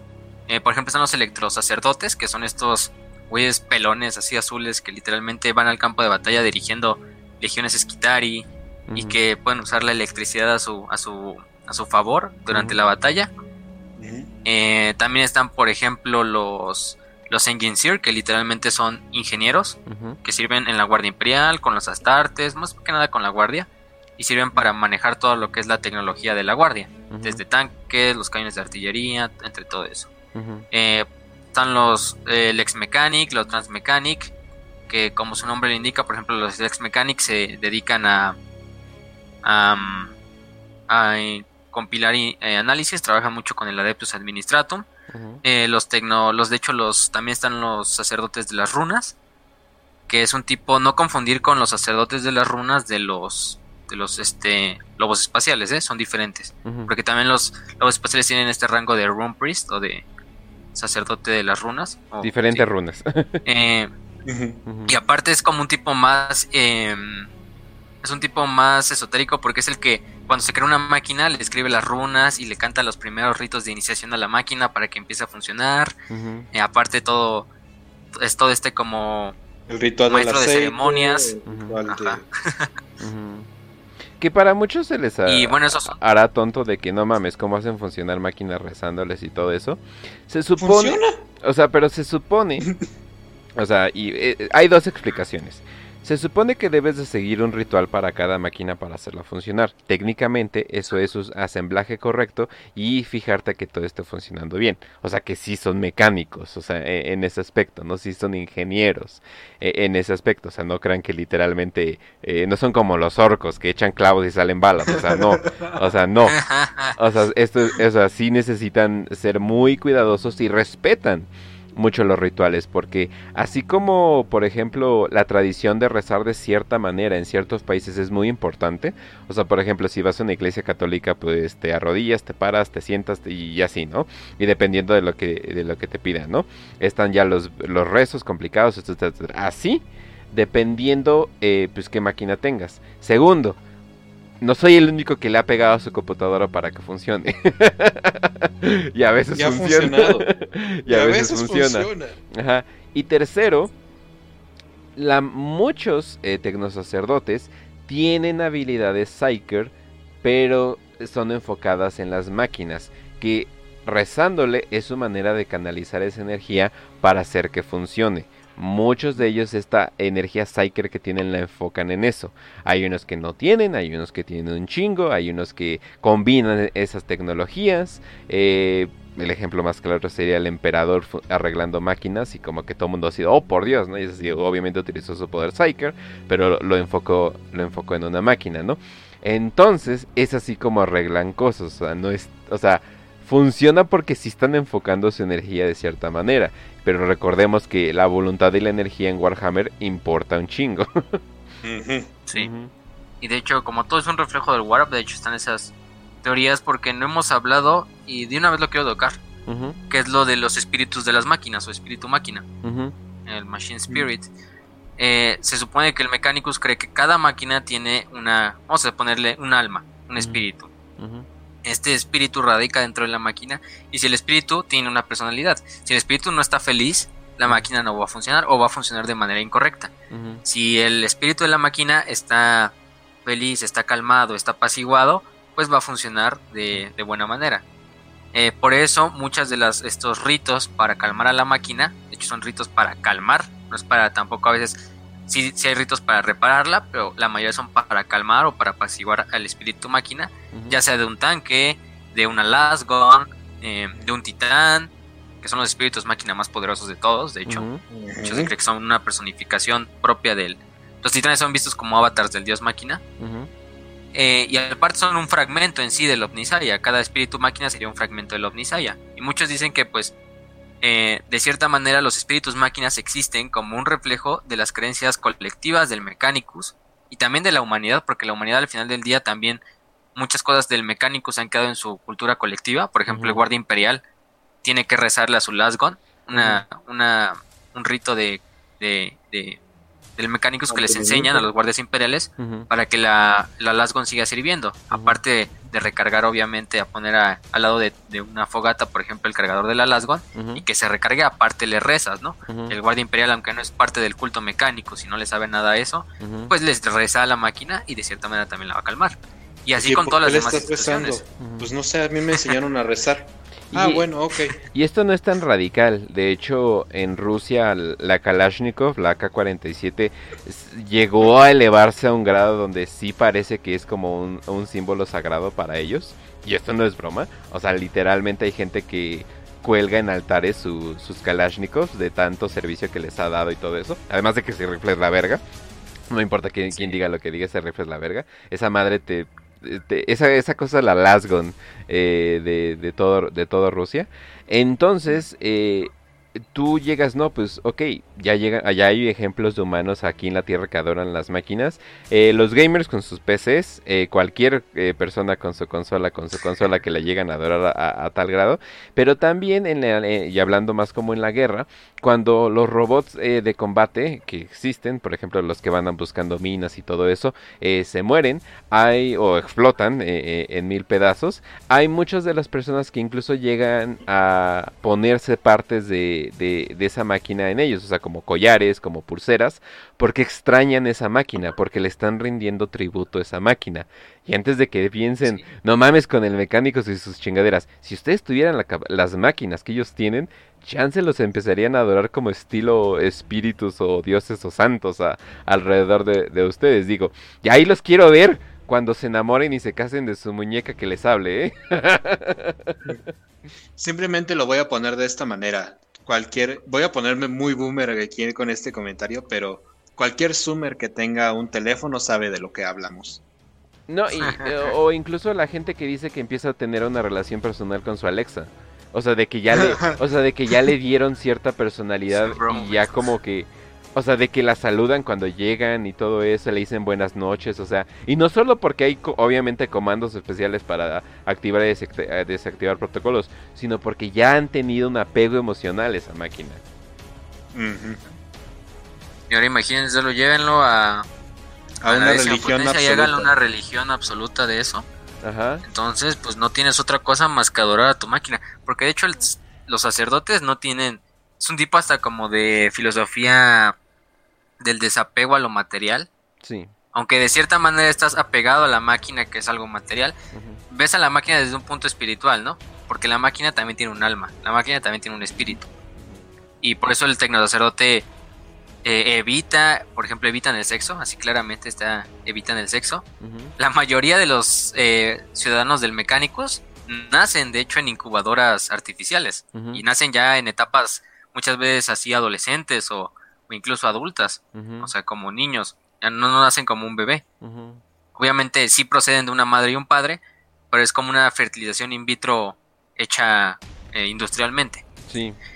Eh, también, obviamente, por esto mismo de que adoran tanto al espíritu de las máquinas, tienden a, a ser muy estrictos y muy tradicionalistas cuando otra de las instituciones del imperio se mete con las máquinas. Por eso no puede haber, por ejemplo, Hellrich es el mejor ejemplo. Cuando Grimaldus manda que activen la superarma, el Oberon, para que lo usen durante la guerra, y literalmente la Princeps del Titán le pone, no, ¿cómo vas a hacer eso? Necesitamos que venga el señor del, del Ordo Redoctor a que bendiga la máquina, que haga los ritos de apaciguamiento, si no el espíritu máquina del, de Oberon va a estar enojado, furioso, colérico y no va a funcionar. Y esto se ve en todo el tipo de tecnosacerdotes. Entonces, esto va a ser desde una reprimenda, incluso como el Adeptus Mecánicos tiene tanta independencia, puede ser que te cueste la vida, ¿no? Incluso a Grimaldos le iban a casi casi fusilar por haber hecho eso. Y él siendo un Astartes. Casi el, y uno de los grandes señores de un capítulo Astartes. No, y. De, de hecho, igual en Hell's Reach, o sea, cuando el titán se, se muere, o sea, el Adeptus Mechanicus se retira de la guerra, pero mucha gente no entiende que el Adeptus Mechanicus se retira porque está de luto. No porque hayan perdido, sino porque está de luto porque perdieron un titán. Entonces. un titán clase emperador. estamos hablando de cosas mayores. La nave tenía mil emperadores, ¿cierto? Perdón, estoy traumado con esa. Me traumó esa pinche referencia. Pinche videojuego. ¿En serio? ¿Mil Benblades? ¿En serio? Pero bueno. no, sí, o sea. eso sí es. Sí, sí, no, eso sí, es de miedo, ¿eh? sí, exacto. O sea, eh, perdieron una máquina, perdieron un un, un ser. O sea, es que ya ni siquiera podemos ir, perdieron un hermano, perdieron un compañero. No, no, no, no, no. Perdieron un ente que ellos adoran. O sea, hasta ese, a este, este, ese grado llegan. Y por cierto, la reproducción del sexo, me imagino, y esto es más como headcanon, eh, que sería más que ver con el hecho de que es una función biológica, eh, no tanto por el hecho de que no les guste el placer. Ya me imagino que se conectan entre ellos y hacen sus cochinadas, no sé cómo le hagan, ¿no? O sea, eh, literalmente impulsos eléctricos directamente al cerebro o algo por el estilo. Ya me imagino. Algo así o sea, ya me imagino todo lo que hacen. pueden decirnos qué opinan de ello. Sí, exacto. Ajá, sí. O no sé, no sé, me imagino como las máquinas de VR que tenemos nosotros, pero puta, a, la, a la onceava potencia. Entonces, eh, no exactamente que sean eh, retacados o algo por el estilo, más bien, you, you, te mueves esa carne y le sale líquido a la carne, guácala, o sea, va más para allá. Mucho ya ni tengan genitales, o sea, ya se los intercambiaron por, no sé, un. Eh, sí, o sea, esta madre es muy. no, no, sirve de nada. Literalmente puedo cambiármela por un tubito eh, que, me, que me filtre agua de vez en cuando y va a funcionar mil veces mejor. La política del mecánico es: tu cuerpo es débil. La máquina y el metal es fuerte. Hmm. Pues Vamos a ponernos metal mejor. Exactamente. Ah, y hasta y la única razón por que no se han cambiado todo es por las porque básicamente se transformarían a una inteligencia artificial y ese ya es el big no no que, que tienen que tienen metido en la cabeza de que no, eso sí no. Pero o sea, literalmente lo que más se llegan a dejar algunos es sus ojos y alguna parte de, no sé, sus, sus manos o algo así, porque simplemente les una extremidad, ajá. Sí, sí, sí. Y bueno, y el cerebro, obviamente, porque no pueden quitar el cerebro, pero pues si, pues, si pudieran lo harían sin, con gusto, o sea. Vean a, vean a Belisario Skull, el güey es más máquina que humano. literalmente tiene no sé cuántos brazos, parece una oruga gigante de metal. Belisario, literalmente Belisario Go, o sea, literalmente se acerca y brrr, es como que, ay, güey. Pero bueno, luego hablamos de Belisarius que ya lo hemos mencionado, pero el güey sí se merece una sección, así nada más de él. Sí. Exacto. Pero vamos, creo que también con lo que muchos vienen a escuchar, crees el pues los putazos, ¿no? Las fuerzas militares. Sí. ¿Quién, ¿quién, quién suelta, quién deja caer, quién deja caer los madrazos en, el Adeptus Mechanicus?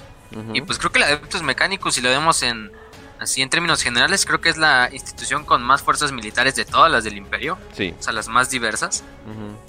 Porque para empezar tenemos desde fuerzas de infantería, en el espacio, fuerzas titánicas, literalmente, nos referimos a titánicas, eh, robóticas. Pero para empezar siempre, cuando hablamos del mecánicos, deberíamos empezar por los Skitari, las legiones de Skitari. Eh, se supone que los Skitari son una son los soldados de infantería del Mechanicus son siguen siendo humanos, son cyborgs obviamente, como un tecno sacerdote, obviamente con muchas mejoras eh, tecnológicas para su cuerpo, ya son más máquina que humano en cierta manera. Em, son la fuerza principal porque es la que más van a ver cuando el mecánico haga una campaña de defensa, de ataque, de conquista, de lo que sea. Em, los esquitaris también se dividen a su vez en muchos tipos de rangos, desde los guardias esquitari, desde la vanguardia esquitari, de em, por ejemplo, los, los catafracti, que van arriba de. Los balistari y los catifracti, que van arriba de estas. No recuerdo el nombre, que se llaman Doomstriders. Que son estas como. Vamos a ponerle. Como bípedos, parecen un avestruz gigante que van manejando. Obviamente sin cabeza. Que mide como 4 metros de alto. Y la van manejando totalmente como si fuera un caminante, como un walker. Em, eh, los Skitari también tienen muchos roles. Eh, no solo como fuerza militar, sino también como defensa de los propios mundos Forja, eh, como guardias de honor de los propios tecnosacerdotes. Muchos tecnosacerdotes van a tener a sus Skitari como, como, pues, como guardias. Eh, hay otras como los Sagitari, que son las fuerzas de los Skitari, que son especialistas en combate con armas pesadas, que son un Sagitari todavía mucho más, más, más fuerte. Y si comparamos un Skitari con un guardia imperial, el Skitari pues lo, lo arrastra por el piso como si nada, ¿no? Porque el Skitari no solo es, eh, no solo aparte de ser ya un cyborg y de tener todas las ventajas que te da también ser parte máquina, sino que también están como genéticamente escogidos para ser, obviamente escogen hombres más altos, eh, mucho más mamados, y aparte les inyectan como lo harías con un marine, pero obviamente no, no va a ser unas artes así. Pero sí tienen cierto también manejo genético, hormonal, eh, todo este tipo, para que el Skidari también sea mucho más fuerte que cualquier humano normal. Entonces, si le sumas toda esta manipulación genética, hormonal, biológica, más todas las mejoras tecnológicas y cibernéticas, pues tenemos un soldado de élite. Por eso el Skitari muchas veces lo incluso lo comparamos con no con el guardia, sino por ejemplo con un Saiyan, con un Tempestus Saiyan, que es las fuerzas especiales del Imperio. Digo, de la Guardia Imperial, ¿no? O incluso con, no sé, incluso lo podemos comparar. Eh, sería mucho, pero con unas tartes Scout, que son los astartes novicios, ¿no? Pero sí, los Skitari pues los van a ver casi siempre con sus Jesails, que son estos rifles cafés, así que incluso son de, están hechos de madera, pero también están hechos de plasma y son armas muy precisas, armas casi casi de francotirador, armas muy devastadoras porque el mecánico pues, tiene los mejores juguetes a su disposición. Em, aparte de eso, pues también eh, muchos de ellos manejan, eh, ¿cómo se dice? Vehículos como, desde vehículos que son clásicos de la Guardia Imperial, de otras instituciones como los Rhino, los Quimeras, y otros como el, el Onager Crawler, que es este como caminante de cuatro patas que parece un, un trapecio con cuatro patitas que es un pequeño tanque utilizado por las legiones Skitari. Y pues nada más, esos son los Skitari, son, los van a ver muy fácilmente porque aunque parecen tecnos sacerdotes, van armados. Eh, eh, tienen la capucha clásica roja, dependiendo también del mundo forja del cual provengan, porque recordemos, pues, dependiendo del mundo que vengan, pues van a tener diferentes eh, colores también. Pero por lo general los ven con este casco, con esta capucha y con esta como máscara con dos ojos azules. Eh, esos son los Skitari Rangers, que son los más conocidos. Pero aparte hay otros Skitari Capitanes, Skitari Protector, Skitari Alpha, eh, los Vanguardias, que son los que también están equipados para con armas de y son armas a base de radiación. Entonces estamos hablando de armas poderosas. Y otros como los Sicarian Stalkers, los Sicarian Infiltrators, que los Infiltrators sirven como scouts y los Stalkers sirven como asesinos. Y aunque son humanos, esos sí ya parecen más máquina, porque literalmente ya no tiene ninguna parte que, parezca humana. Por lo menos el y por lo menos se le ven las manos a veces, la carne, o quizá no tiene tantas mejoras en la cara. O de cierta manera todavía le encuentras la forma antropomórfica. Pero el y por ejemplo, a los, los que son este tipo de asesinos, como los Infiltrators o los Ross Stalkers, pues literalmente parece un robot, no sé, de hecho simplemente para matar. De hecho, hay unas imágenes por ahí. Los pueden encontrar. Hay muy poco arte de los Rust Talkers y los Infiltrators, de hecho. Pero se ven muy bien. De hecho, eh, ah, es que no sé. Siento que Games Workshop con, con esto como que sí llegó a un grado donde... ¿A quién le copiamos? No, pues ni idea. O sea, ahora sí que no podemos inspirarnos de ningún lado. Solamente que podemos imaginarnos a dónde podría llegar esto. Y llegaron a una estética, la neta, bien chingona. Exacto. Em, y luego de los Skitari tenemos a la otra gran rama principal, que es la Legio Cibernética, que es la rama de robots, del Mechanicus. Robots, ¿eh? no inteligencias artificiales. Todavía que está esa pequeña línea entre si es un robot o es una inteligencia artificial. Pero queda como la Legio Cibernética, que son todos estos tipos de caminantes, de robots, eh, los más conocidos son los robots castellanos, si no mal recuerdo que se llaman así, que tienen una como forma de como ovalada más o menos. De hecho hasta parecen no sé, unos huevitos, tienen una cabeza como de huevo. ¿Alguna vez eh, los robots castellanos? Sí, más o sí, como los Big Daddies, no, sé. sí, más o menos, de, hecho. Para que estén como los Big Daddies. Pero un poco más altos, obviamente de color rojo, porque la mayoría, bueno, proceden de Marte, pero también hay dependiendo del mundo forja. Y todos que la mayoría son, vienen en cohortes de unos cuantos unidades de robots, todos manejados siempre por un tecno sacerdote o por un Meglord que también se llama el, el, pues el sacerdote que maneja todas estas unidades. Eh, al fin, al ser robots no hay tan, no hay problema obviamente en que se rebelen, obviamente están creados simplemente para luchar como lo haría un robot, bajo las órdenes de unos cuantos códigos. Em, hay muchos tipos, desde los tipos Arlatax, los tipos castellanos, que son los que más se ven, que son estos como con forma de huevo, los Catafracti, los, los robots Tanatar, todos estos tipos. Eh, pero son muy, son muy buenos porque aparte de ser robots, muchas veces pues puedes mandar robots en vez de mandar esquitar y al final del día el esquitari pues es todavía sigue siendo un humano, todavía sigue siendo un recurso pues humano que puedes perder Y al mandar un robot, muchas veces la ley cibernética va como de apoyo a las legiones Skitari. Eh, no hay tanto problema en perderlos. Además, eh, son muy fáciles de hacer. Se producen en masa en los mundos Forja. Es de esas pocas que cosas que sí se pueden hacer en masa todavía. No como los titanes, que pues, es muy difícil hacer un titán. Y bueno, de hecho, los, titanes clase emperador es, es imposible hacerlos. O sea, los que hay son los que hay. Ya no va a haber más. eh, porque son cosas de la era de la tecnología, de la era oscura de la tecnología o cosas de la era de, de la Gran Cruzada. Pero la ley cibernética sí, sí te permite esa flexibilidad, ¿no? En cuanto a mandar muchas fuerzas diferentes a, a solo a los Esquitari, ¿no? Luego de ahí tenemos a lo que sería la, la, ¿cómo se llama? Las casas nobles de los caballeros, que son los Imperial Knights, también los llaman los Questor Imperialis o Questor Mechanicus, que no confundir primero con los titanes, porque los caballeros imperiales son también son mechas, pero a diferencia de un titán, estos caballeros imperiales solo los maneja una persona, eh, solo es un piloto, y por lo general son más chicos que incluso el titán más, más pequeño, que es el titán Warhound.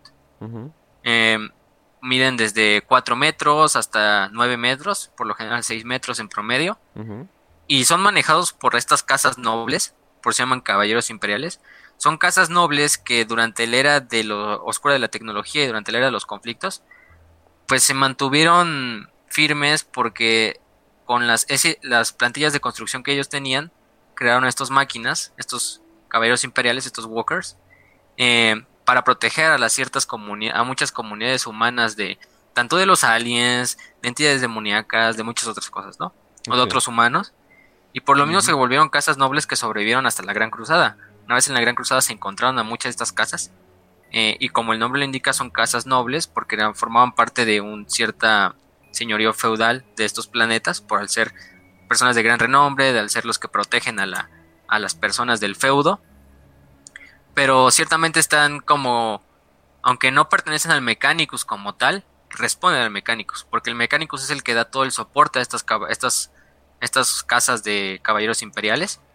Eh, tanto en apoyo de mantenimiento como en apoyo también para entrenar a los propios nobles para manejar estas máquinas.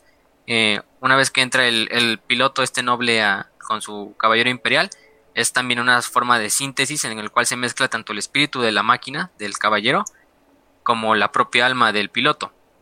Entonces, no solo es un, no solo es de mi máquina y yo la manejo, ¿no? Simplemente, incluso es como una forma de, de amistad o de hermandad, muchos nobles ven a su caballero imperial, a su máquina, como un hermano.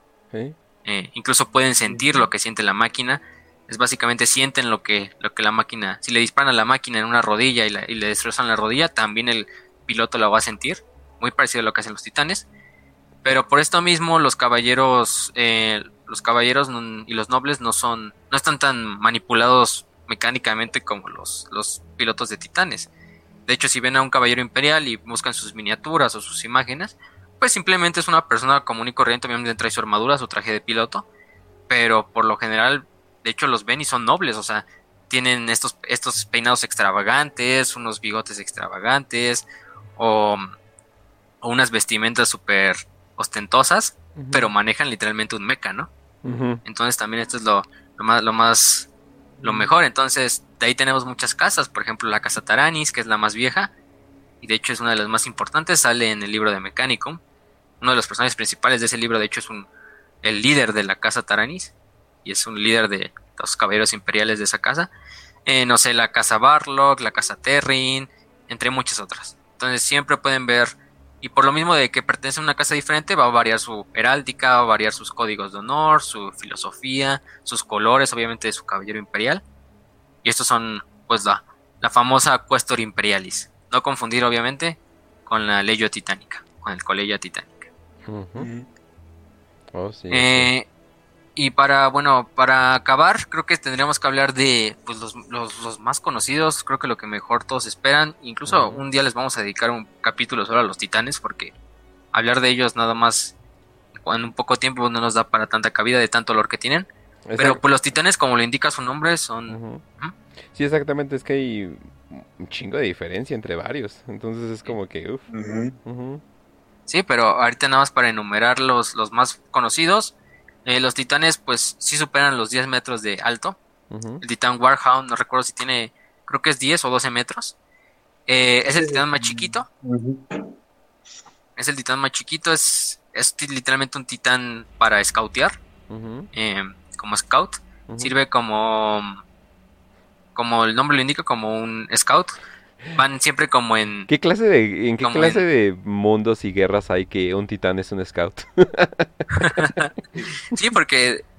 O sea, son titanes que... Pues, dice, son, Ajá. son titanes que están de lo menos armado. Y cuando nos referimos a de lo menos armado es que tiene un cañón de plasma pequeño, tiene un cañón de plasma para titán pequeño y no sé, tiene un cañón inferno en el otro brazo. Pequeño. Entonces... De un disparo puede pulverizar como cinco ejércitos, pero sirve para explorar. Exacto. Sirve para Y se comportan como lo harían, no sé, unos lobos. O sea, siempre van en manada. Por lo general creo que iban tres Warhounds Titans siempre juntos. Eh, hacen esas misiones de reconocimiento. Lo que hacen es atraer a otros titanes más grandes o incluso hacer ataques rápidos, relámpago, porque son los más rápidos de todos los titanes. Por lo mismo de que son los más chiquitos, los más maniobrables. Em, creo que nada más lo manejaban dos personas. Em, bueno, obviamente el Princeps, que el Princeps es el, el piloto de un titán, y sus Moderati, que son como sus dos ayudantes. Em, el Princeps se conecta a una unidad que se llama Unidad de Impulsos Mentales o algo así, Mind Impulse Unit, y a través de esta unidad, pues hace un link, su alma literalmente, con el espíritu máquina del titán. Y los espíritus máquina de los titanes son quizá los espíritus máquinas más eh, poderosos, más caprichosos, más coléricos, más todo, porque pues realmente es una máquina hecha solo para la guerra y el espíritu máquina constantemente quiere guerra, simplemente que lo, lo mandan al campo de batalla a destruir otras cosas. Em, luego tenemos a los titanes clase River, que tienen un papel un poco más de apoyo de artillería, de hecho tienen un cañón especial eh, de salva arriba de la cabeza. Son un poco más eh, fáciles de reconocer porque tienen la cabeza como a la altura de los dos hombros, de lo que serían sus hombros. Pero aparte tienen la cabeza como si fuera la forma de, pues como de una calavera, de hecho, que son los, River Class Titan. Eh, luego tenemos a los clase Warlord, que son los segundos más grandes. Son los mejores armados, tienen incluso cañones en los, en los, en los hombros y en los brazos. Eh, estos sí ya miden básicamente si no mal recuerdo, miden 48, 80 pies, no sé cuánto sea eso, pero pues ya sacan ustedes la, cuenta. Pero eh, a partir de estos ya llegan los titanes clase emperador, que son los titanes más grandes de todos. Los clásicas catedrales andantes. Em, estas eh, que tanto sirven como un templo para el propio dios máquina. Eh, que es la parte de arriba, que es una catedral. No nada más es una catedral con fines estéticos, sino si es una catedral em, funcional, porque de hecho muchas veces va incluso un, un, sacerdote, a veces del mecánico y a veces pueden ir sacerdotes incluso del, de la eclesiarquía, como en Hellrich, por ejemplo, el, sacerdote que iba arriba de la, de la iglesia. Em, aparte, estos titanes son los más poderosos, tienen un escudo de vacío, como lo tendría una nave tienen cañones de plasma, cañones de inferno, la, puede depender mucho la, la, el armamento, dependiendo también. Y estos miden 50 metros, 54 metros. Estamos hablando a escala casi casi tres cuartos de la Estatua de la Libertad, por ejemplo.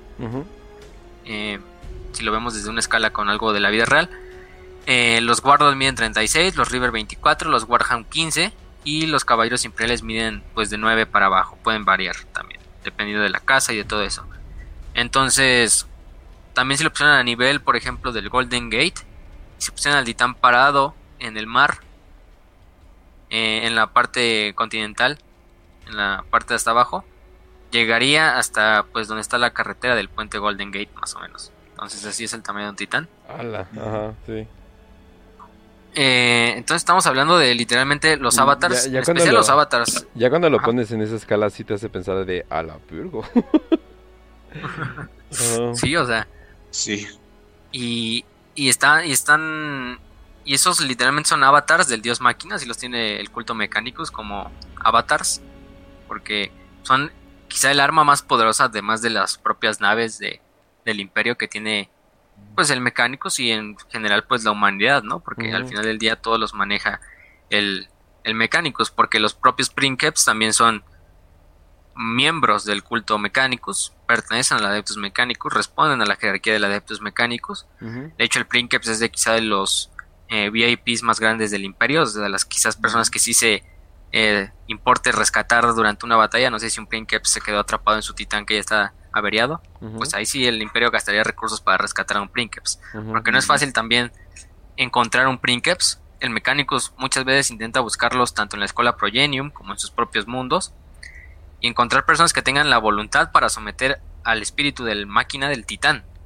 No solo es que sepa manejarlo. Sí, porque, por ejemplo, si metes a alguien que no tiene esa voluntad o esa espiritualidad para soportar el espíritu máquina de un titán, eh, la persona termina siendo pulverizada espiritualmente y físicamente. Sí. Y por eso es que el príncipe, el Princeps en eh, Hell's Reach tiene un aspecto tan, tan deforme como casi casi un feto humano. Pero es por eso, porque precisamente debido a tanta presión que mete sobre él el espíritu máquina, pues tú no te vas a terminar por desarrollar, pero vas a ser parte del espíritu máquina de un titán. Que por cierto... Y eso, y eso le... O sea, se supone que... O sea, para agarrar tantito de, de contexto, eh, se supone que esta gente canaliza al dios máquina, o sea, podemos, o sea, podemos con conclusión saber que sí hay un espíritu detrás, ¿verdad? Sí. Sí. Eh, sí, es pues básicamente el espíritu máquina. Ya si es una, una encarnación del Omnisaya o simplemente es un reflejo de la de disformidad de los del mecánicos, pues eso ya queda a debatir. Pero como idea general, sí, o sea, todas las máquinas, incluso hasta el titán más grande, tiene su espíritu. No es simplemente una máquina hecha para la guerra, sino es una entidad hecha para la guerra, ¿no? Mm. Eh, con alma, con mente, con incluso emociones, porque uh te lo marcan que el titán está colérico, el titán tiene ansias de guerra, ¿no? Por ejemplo, en Hellrich, que es la que más se me viene a la mente por la, la Princeps Eh, de hecho, pues eso también le trae, le trae factura al propio Princeps, porque a la larga el Princeps no solo tiene que soportar mentalmente al, titán, sino que tiene que estar constantemente conectado al titán dentro de la unidad de, conexión. Entonces muchas veces hay Princeps que, por ejemplo, son jóvenes y, y, están, por ejemplo, si buscan las miniaturas van a ver como un oficial con su túnica. Bueno, es un oficial, si le pareciera un oficial normal, pero con un como tiene el cuello tiene como una cosa del Mechanicus. Y parecen humanos normales. Y esos son Princeps que se manejan a través de lo que es la, el modelo de la silla, ¿no? Que es como una silla donde se conectan literalmente desde la columna vertebral hacia lo que sería las la maquinaria del titán. Pero hay otros, hay otros que están incluso en como cámaras de inmersión, donde incluso viven dentro del titán ya para toda su vida. O sea, solo lo único que conocen es el titán. Entonces ya no necesitan ni brazos, eh, ni algunos, por ejemplo, los ojos, por ejemplo, la Princeps Sarja de, de Hesrich, que literalmente está flotando en el, en el campo de éxtasis, donde está conectada al, al, al, titán, y ya no tiene brazos. De hecho, en la novela se dice que ya no tiene ojos, que simplemente tiene unas cosas que, como unos, unas lentes que se los cambiaron por los ojos para que constantemente estuviera ahí. Y pues, de cierta manera va a terminar muriendo el, el este el ¿cómo se llama? El el Princeps, porque no tampoco puede aguantar todo lo que sería el espíritu máquina constantemente del titán. Y por lo general el titán sobrevive y se le asigna otro Princeps ya cuando cuando cuando este finalmente muere, ¿no? Eh, pues hay muchos, o sea, por ejemplo está los que más recuerdas es Autornet, que es el de la del Dies Irae, que es el titán más grande de la Legio Mortis, que se vuelve traidor en la herejía de Horus. Está pues obviamente Saja, de Hellrich, para los que no lo han leído. Curtis Mannheim, que tuvo una historia así muy épica, que literalmente peleó en la Segunda Guerra de Armagedón, y el gobernador corrupto de unas de, de la ciudad colmena, creo que era de Hades, lo manda a pelear sabiendo que no hay forma de ganarle a los orcos que están en las Wastelands. Y pues este Curtis nada más tiene que obedecer. Se sube a su, a sus titán, se despide de sus, de su hija y de su esposa, porque para que vean, él sí tenía hija y esposa, aunque, aunque sea un Princeps, pero él obviamente estaba conectado a una unidad de silla, no era como la Princeps Arja, que estaba literalmente, no podía salir del titán porque si no pues, se moría. Pero Mannheim literalmente hace un last stand ahí contra todos los titanes orcos y finalmente se lleva antes de, detonar su, su, reactor para llevarse con él a todos los orcos que estaban cerca. Em, se lleva como a, a tres titanes, a tres titanes orco, destruye su, su núcleo de su clase emperador e incluso mató a un millón de, se llevó con él un millón de orcos a, la tumba, entonces muy basado este Cortis. Worth. Pero definitivamente. Y respetos, F, super F. Sí, ese es eh, que no salen las, creo que en la de Battle for Armageddon, pero sí es una historia que también se maneja contra otras, con otras, se conecta con otras historias de, de las guerras de Armageddon, por si lo quieren, por si lo quieren investigar más de eso, pero esos son los titanes y sus princeps. Como ven, les podíamos dedicar solo un episodio a ellos y tampoco nunca acabaríamos. Oh, pero, sí. Pues, pero más o menos conectando este tema y el tema y el tema con que vamos a ir. Entonces, la gente de, del Mechanicus puede ver a, al Omnisaya funcionar, eh, digamos, en primera persona, sobre todo con lo del Mechanicus y todo eso, ¿no? O sea, se supone que esto ya es como eh, o sea, esto va más allá de creer algo, sino de que están viéndolo funcionar, que ya como que te cambia completamente el asunto, ¿no? Sí, eh, es una cosmovisión no solo filosófica, sino también es de la propia, simplemente es para la supervivencia, ¿no? También es ver que las máquinas son recíprocas con la humanidad y de cierta manera tú también tienes que responder a la máquina adorándola. Eh, no solo porque la, máquina tiene un alma, sino porque la máquina también al ser hecha por la humanidad y al proceder de la humanidad, trabaja por el bien de la humanidad, ¿no? Que sería también uno de los conceptos generales, pues, de, del mecánico, ¿no? aunque, aunque se quiten partes del cuerpo y ya sean más máquina que humano, al final del día ellos saben que no pueden zafarse de su humanidad, ¿no? Exacto. tendrían que dejar de incluso existir para dejar de ser humanos. Incluso sin existir todavía serían humanos en sus recuerdos y en todo lo que dejaron como legado. Pero ese es el, mensaje principal de la de, del mecánico, es que puedes mejorar tal vez tu humanidad a través de la máquina, pero que en última instancia todo se remite a la, a la última idea que siempre hablamos en los programas, de que la voluntad de la humanidad fue incluso opacar a las estrellas, ¿no? Opacar la, todas las galaxias, ¿no? Sí, pues ese, es el, culto máquina, el Omnisaya.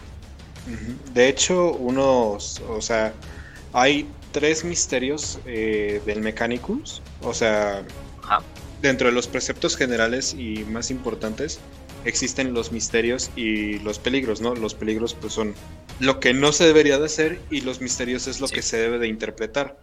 Y hay tres que son muy importantes para entender como el por qué esto que dices que es el espíritu es la chispa de la vida, que es uno, o sea, una, una máquina, un este una persona, cualquier cosa que, que puedas saber que tú fabricaste o que es, es tu, o bueno, eres tú o otras personas, pues siguen teniendo un espíritu, entonces siguen teniendo una vida. El sentimiento es la capacidad para aprender el valor de conocimiento, que es básicamente mientras tengas eh, eh, como una capacidad de mentar, eh, de pensar, vas a, vas a poder conocer. Y el intelecto es el entendimiento del conocimiento, que es aquí donde vamos con este todo el por qué los tecnosacerdotes este, hacen todos esos rituales de ungir y cantar 50 rezos, todos complicados porque no, y, simplemente... y creo que tocaste un punto muy, muy importante y el hecho de que ah, para una persona su valor se basa completamente en su, en su conocimiento. O sea, entre más conocimiento tengas, más valor tienes como persona. Y si no tienes conocimiento, eh, eres considerado básicamente nada. O sea, si no tienes nada de conocimiento que le sirvan, eres considerado lo más bajo que pueda haber. Por eso el Mechanicus tiene todas estas estructuras de, ah, vamos a hacer a los logos o logis, que son básicamente calculadoras humanas, y ah, vamos a hacer a los biologis, que nos van a ayudar a medicina y cosas así, ¿no? Pero obviamente desde la perspectiva de tecnología. O sea, es básicamente eso, y todo esto es conocimiento puro en la religión, que es el Mechanicus con el Omnisaya. Así es, sí. sí. Literal. Y en especial eso nos abre para el siguiente punto, que ya es como las creencias, todo lo que relacionado al culto, el culto mecánicos, que es lo que acaba de decir Raz, de hecho son los ocho, son ocho si no me recuerdo, ocho, ocho misterios y ocho advertencias, ocho peligros, eh, que son los que rigen la vida del Mechanicus, básicamente son como sus diez mandamientos, sus diez, son las 16 leyes universales del Mechanicus, lo ponen también así, eh, que es básicamente, uno, la vida es movimiento dirigido, dos, el espíritu es la chispa de la vida, tres, la conciencia es la capacidad de descubrir el valor del conocimiento. 4. El intelecto es el entendimiento del conocimiento. 5. La conciencia es la forma más básica del intelecto. 6. El entendimiento es el verdadero camino a la comprensión. 7. La comprensión es la llave para todo. Y 8. El Omnisaya lo sabe todo y lo comprende todo. Esos son los ocho misterios. Em, en cuanto a lo que gira la filosofía universal del dios máquina y del Omnisaya, el Omnisaya siendo, eh, de cierta manera también, la voluntad conjunta de la humanidad en cuanto al conocimiento. No, no estamos hablando de tecnología, no estamos hablando de ciencia, estamos hablando en cuanto a conocimiento. Es simplemente todo el repositorio que la humanidad ha conseguido a través de todos sus años, de sus voluntades, de sus dificultades, de sus peligros que ha recorrido, eh, encarnados en un ser, en una entidad que sería en última instancia el Omnisaya o el Dios Máquina, ¿no?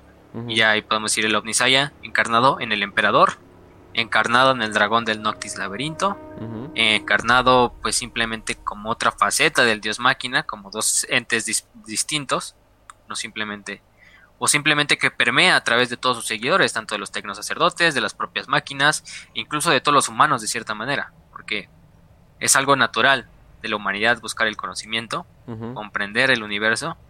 Entonces, de cierta manera, todos los humanos del 1941 pertenecen al culto mecánicos. Oh. muy buena manera de, ponerlo, la verdad. Ajá. Se puso muy bueno. Y bueno, y las advertencias, nada más para, para darles así como un.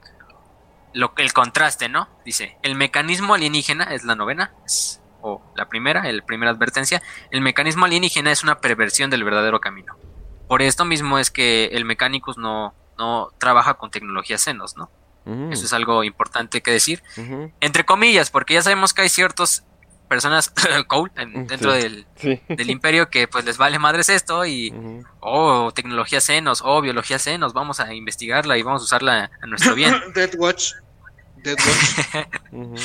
Y quizá, y quizá, y quizá en cierto sentido, por ejemplo, los biologistas tengan acceso a toda esta tecnología alienígena y a la biología alienígena, pero más que nada es por el bien de la humanidad, ¿no? Es por, no sé, vamos a investigar estos tiránidos para crear una forma de combatir contra ellos y acabarlos, que eso vamos a hablar, de hecho, en una de las 5 de 5 se conecta con eso. Em, pero todo mecanismo alienígena, al no provenir de la Omnisaya y al final no provenir de la humanidad, es una herejía, es una tecnoherejía porque no es un camino eh, verdadero al ser ideado por una, por una mente, por una conciencia alienígena, por una conciencia no humana. Entonces, por eso es que el Mechanicus aborrece, entre comillas, la, tecnología senos, ¿no? Luego tenemos la siguiente, que es el alma es la conciencia de la conciencia. Eh, un alma solo puede ser otorgada por el Omnisaya por esto mismo, tú no podrías crear una máquina si no perteneces al culto mecánicos, ¿no? También sería una tecnología. Mm. Porque al final el Omnisaya te está utilizando a ti como vehículo para impregnar dentro de esa máquina el espíritu propio de, de esa tecnología. Luego tenemos la conciencia desalmada, ejemplo los necrones, es el enemigo de toda forma de vida. El conocimiento de los antiguos permanece incuestionable, que es lo que dijo Raz. El espíritu máquina guarda el conocimiento de los antiguos. Por lo mismo, él, no puedes cuestionar al espíritu máquina, porque al final del día también son tus antepasados, tus ancestros, tus tradiciones. 15. La carne es falible, pero el ritual honra al espíritu máquina. Y 16. Romper con el ritual es romper con la fe, ¿no? Por eso que el mecánico siempre es el más tradicionalista, el más rígido en cuanto a salirse del canon o no salirse del canon, salirse del dogma y por eso el mecánico, pues, por eso los que juegan eh, como Cole a manejar otras cosas que no pertenecen al culto, juegan en terrenos peligrosos. Porque en sí te estás poniendo a todo el Mechanicus en tu contra, a toda la religión en tu contra. Obviamente, Cole, por ejemplo, al no ser una persona dogmática, pues le vale madres. Entonces, siempre, bueno, una de las cosas que siempre he dicho es que nunca hay que ser dogmáticos ni, ni tampoco en la fe. Entonces, de hecho, incluso aunque, tu fe te lleve la contra, tú haz, de, tú haz de tu fe lo que digan tus huevos. Al final del día, la fe es voluntad y la voluntad es lo que te salga a ti eh, de tu corazón, de tu mente y lo que impregnes y crees algo en el universo a través de esa voluntad.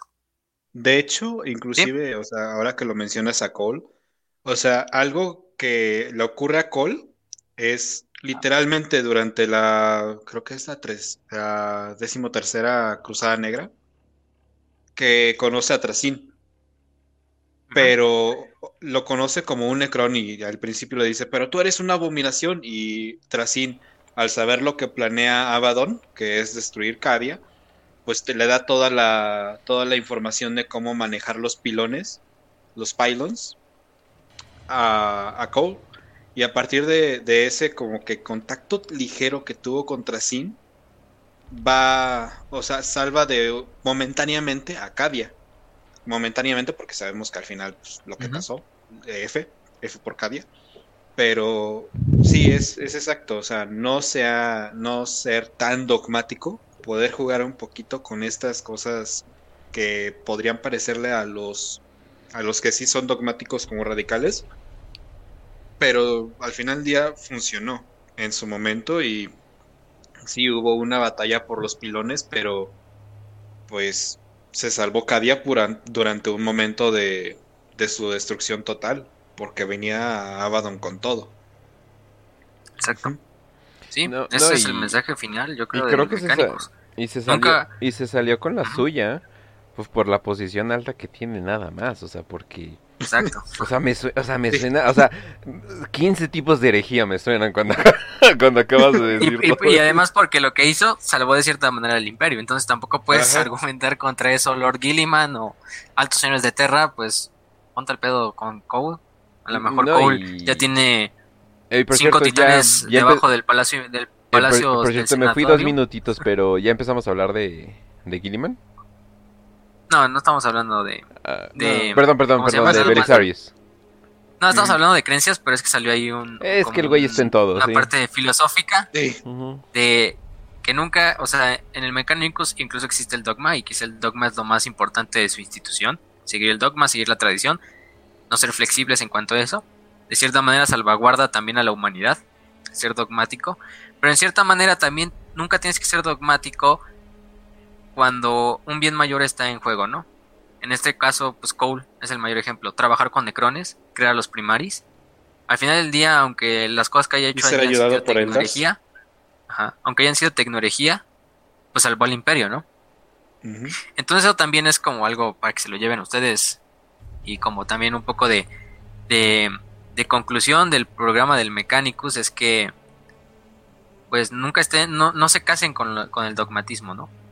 Ya les dijimos que eh, la fe procede de la voluntad y la voluntad es todo lo que ustedes quieran hacer, lo que les salga literalmente de los huevos. Eh, si ustedes quieren mañana decir, mi fe es esto, y aunque la mayoría de las demás personas digan que, que eso no es fe, por ejemplo, no sé, eso no es cristianismo, eso no es islam, eso no es este budismo que les valga, les valga, les valga madres. Ustedes hagan eh, con su fe, que al final del día solo es suya, y ustedes solo responden a ustedes mismos, háganlo para crear algo mejor, para ustedes, para su gente, para sus familias, para sus tribus, para sus naciones, y en última instancia moldear el propio universo bajo tu voluntad, bajo tu fe, pero siempre siendo flexible, nunca siendo este tronco dogmático que nunca cede, porque simplemente queremos mantener una imagen de nunca ceder ante la marea, aunque nos esté llevando la, chingada por dentro. Y pues esto llévenselo como, como conclusión de este programa del Mecánicos. Como pueden ver, Warhammer no solo es pistolitas y pium, pium, pium, pium y, soldados chidos en armadura. Hay muchos pensamientos, hay mucho... O sea, por algo nos enamora, ¿no? A todos los que tenemos este hobby o este este gusto por la, lectura o simplemente la ciencia ficción que hay dentro de toda esta filosofía es Warhammer pues se enamora. Y enamora ver cómo el Mechanicus, enamora ver cómo eh, Guardia Imperial, Necrones, Eldar, todos tienen que convivir y todo se correlaciona de una cierta manera. Y ese universo pues cuando lo leemos o cuando sacamos una novela o sacamos o pintamos nuestras minis, pues es nuestro. Creo que eso es lo mágico de, Warhammer. Ah, ya me puse romántico.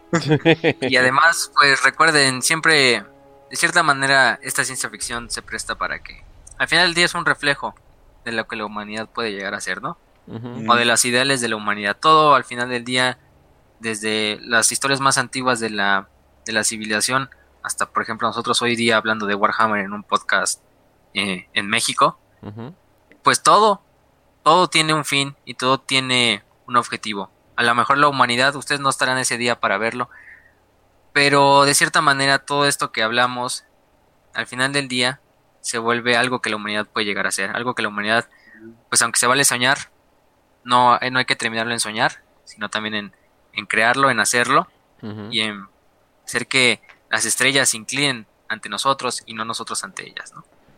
Así es. Curiosamente Wholesome, no pensaba que lo Wholesome iba a salir con lo del Mechanicus, pero pues ya ven, gente. De repente. Es lo que pasa por invocar a Belisarius Cole. es que, es que Belisarius es mi, mi espíritu animal. a ver, entonces, ya que estamos, ya que ya que hablamos y mencionamos tonto a, Belisarius, ya, ya nos vamos con él directo ya hay que darle, porque Belisarius, uff. El pequeño Belisarius. Que de hecho es tan viejo que precede, no es nada pequeño, precede incluso al propio imperio. o sea, estamos hablando de que Cole nació en Marte. Para quien no sepa, es el Archimagos Dominus Belisarius Cole.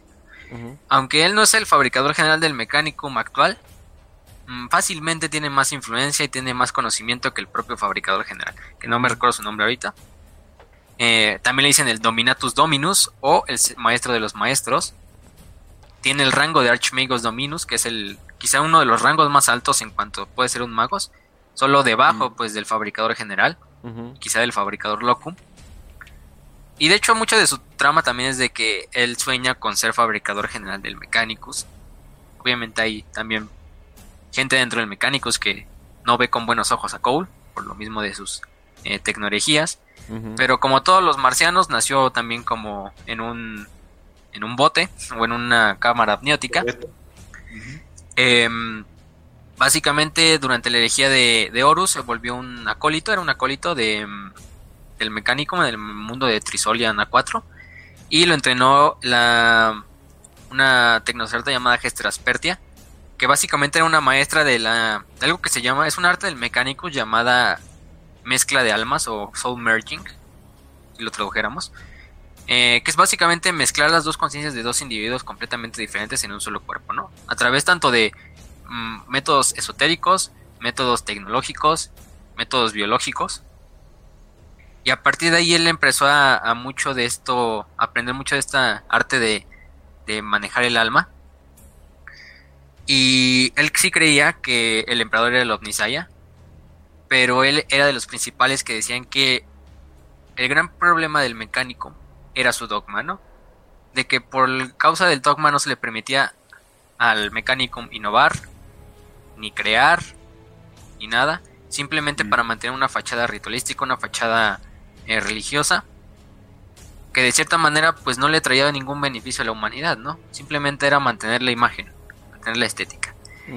Eh, mientras que si podíamos usar a las máquinas, y aunque sí teníamos, aunque Belisarius tiene el respeto obviamente hacia el Omnisaya y todo, el espíritu máquina, de cierta manera también manejar esa, esos instrumentos que nos dio el Omnisaya, para usarlos a nuestro beneficio, y también honrarlo de esta forma, ¿no? Innovando, en vez de simplemente manteniendo el orden, manteniendo la tradición.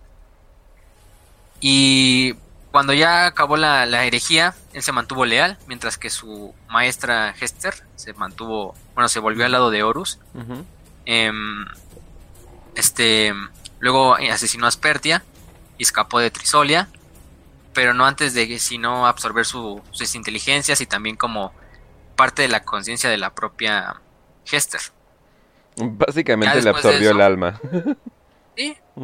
Después de eso se unió con otro que se llamaba Ezequiel Sedain.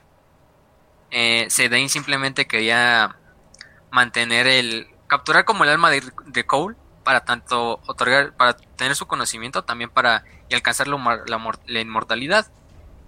Y lo que hizo fue. Mm, este.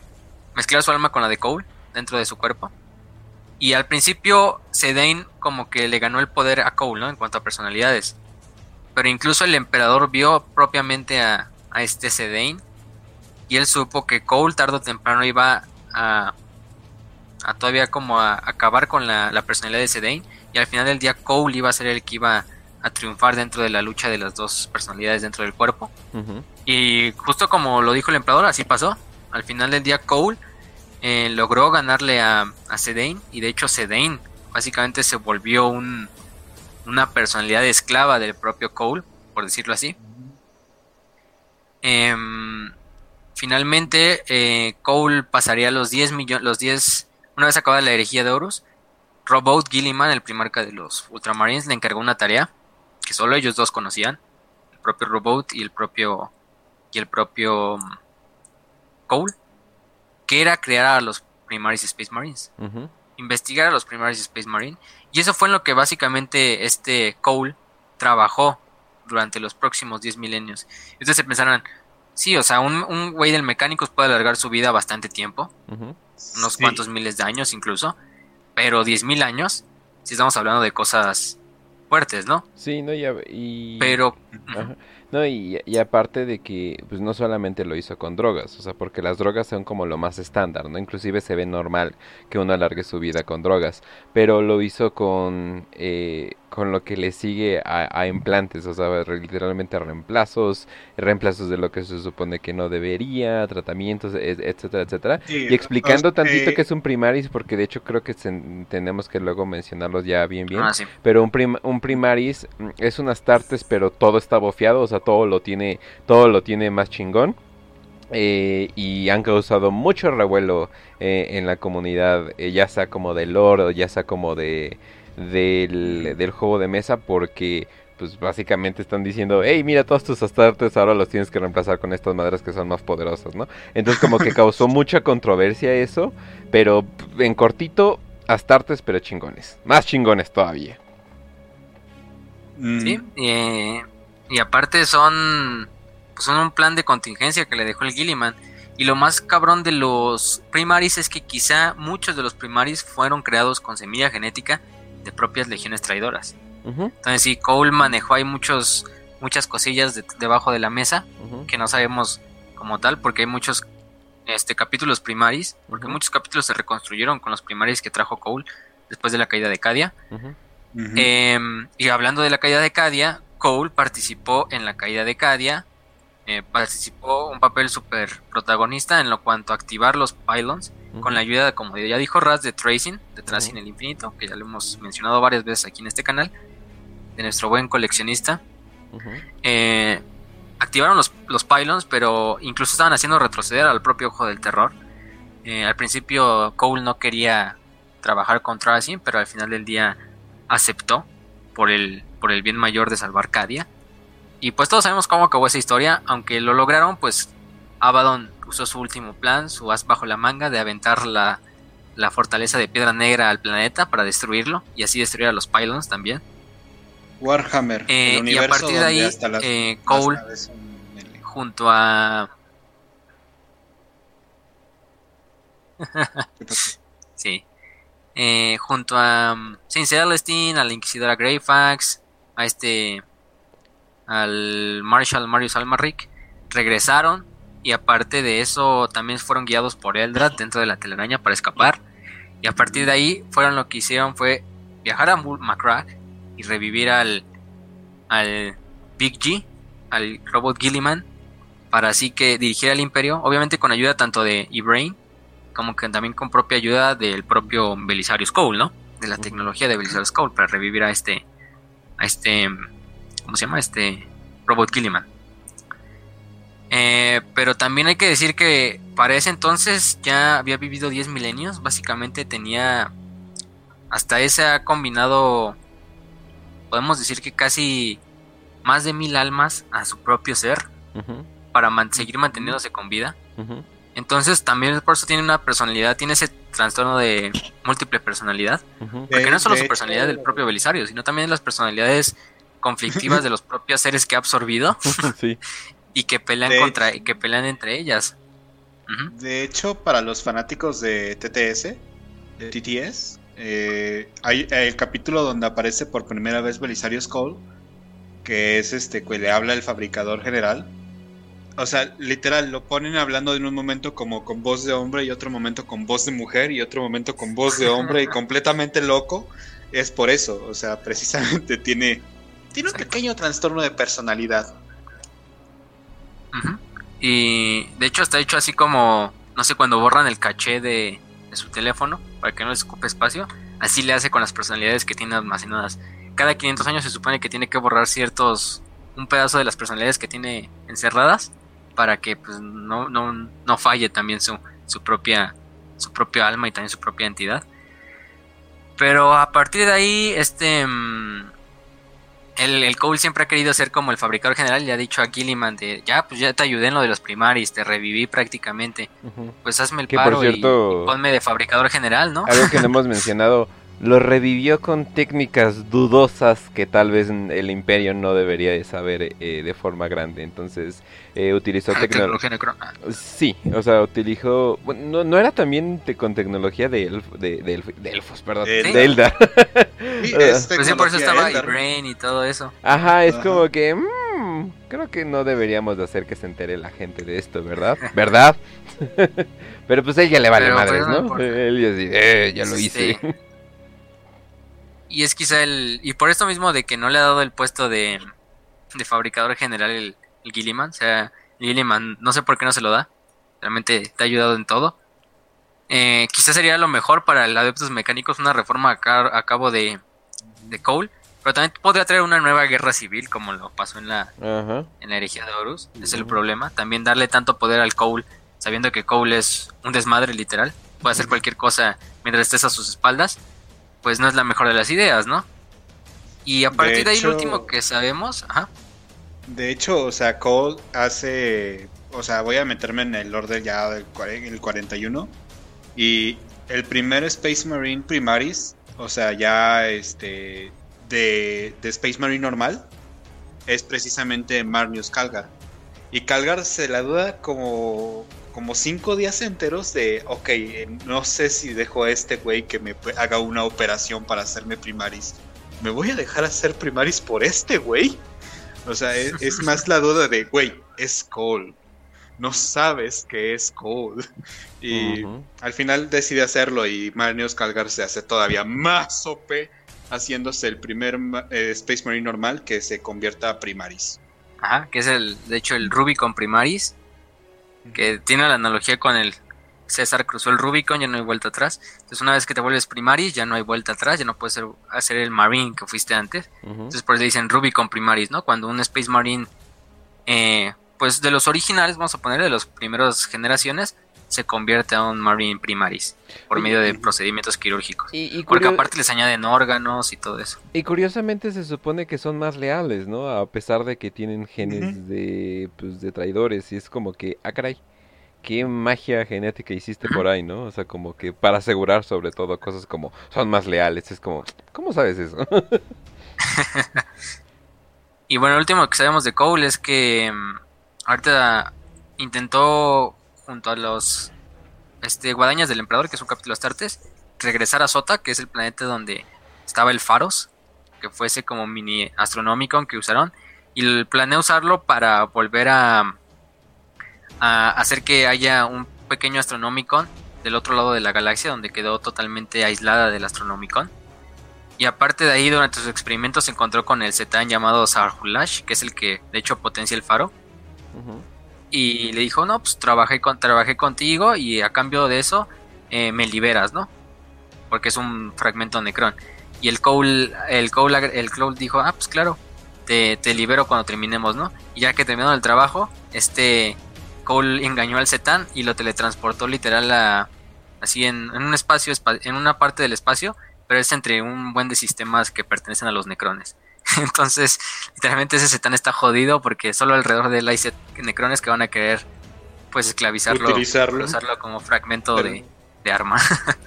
¿Quién es este Pokémon? Pero ese es Cole, que incluso Cole que incluso engaña dioses estelares. Es malo. Y pues simplemente vean al, al, al, tipo, o sea, véanlo, ya, ya tiene piernas, creo que tiene como un tipo de oruga, como si fuera un tanque. Es un super escarabajo. Ah, sí, de hecho. Y tiene de hecho un, un se llama un Cole Inferior, o algo así se llama, que es como un pequeño, una pequeña parte de su personalidad que se encuentra arriba, eh, dentro de la nave insignia de Gilliman, la honor de Macrae que básicamente se comunica con Gilliman en cuanto necesita ayuda del, del archimago, ¿no? si no están cerca. Es gravemente ilegal. sí, porque el problema es que básicamente ese, esa, vamos a ponerle, esa inteligencia, aunque es de Cole, fue creada a través de, pues de un proceso artificial. Entonces estamos hablando de una inteligencia artificial. No es tanto un clon de Cole, sino es, incluso es un una parte independiente de Cole. Básicamente es una inteligencia abominable, pero pues es Cole, entonces se puede salir con la suya. Eh, es, es, Somer, es lo que iba, es lo que iba a decir. oh. No, y además pues tienes el permiso de pues, la persona ahorita más poderosa del imperio y como que esa persona te lo está pasando parece ser que eso da a entender que como que el imperio se está moviendo hacia otros lugares, eso tal vez causa una guerra civil, pero por el momento pues nadie se entera, etcétera, etcétera, ¿no? La herejía de Gilliman. pero sí, ese es Oye, todo lo que ocasiona nuestro... ¿Qué mejor manera que corregir una herejía que con otra herejía?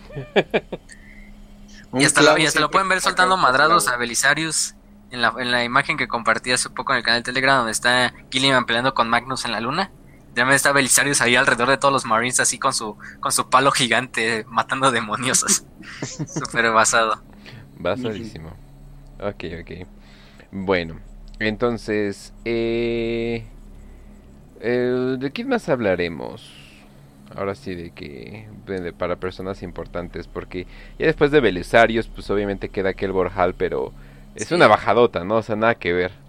Sí. Sí, o sea, que el Borjal, nomás para mencionarlo rápidamente, de hecho lo mencionamos al principio, fue el líder del Mecánicos, el fabricador general y gran señor de Terra, durante la herejía, durante la Gran Cruzada y la herejía. Básicamente accedió a unirse al lado de Horus a través de también de los tratos propios que hizo con el con Horus. Eh, y finalmente tuvo fue líder de la fuerza traidora en cuanto a todo el cisma de Marte y a pues el resto de la herejía de Horus. Dirigió a todas las fuerzas en cuanto fue el ataque de Ciudad Magma, que lo pueden leer en la novela de Mecánicos, no nos queremos hacer tampoco spoilers porque se perdería el chiste de leer la novela. Muy buena novela, también de las mejores de la herejía. Así es.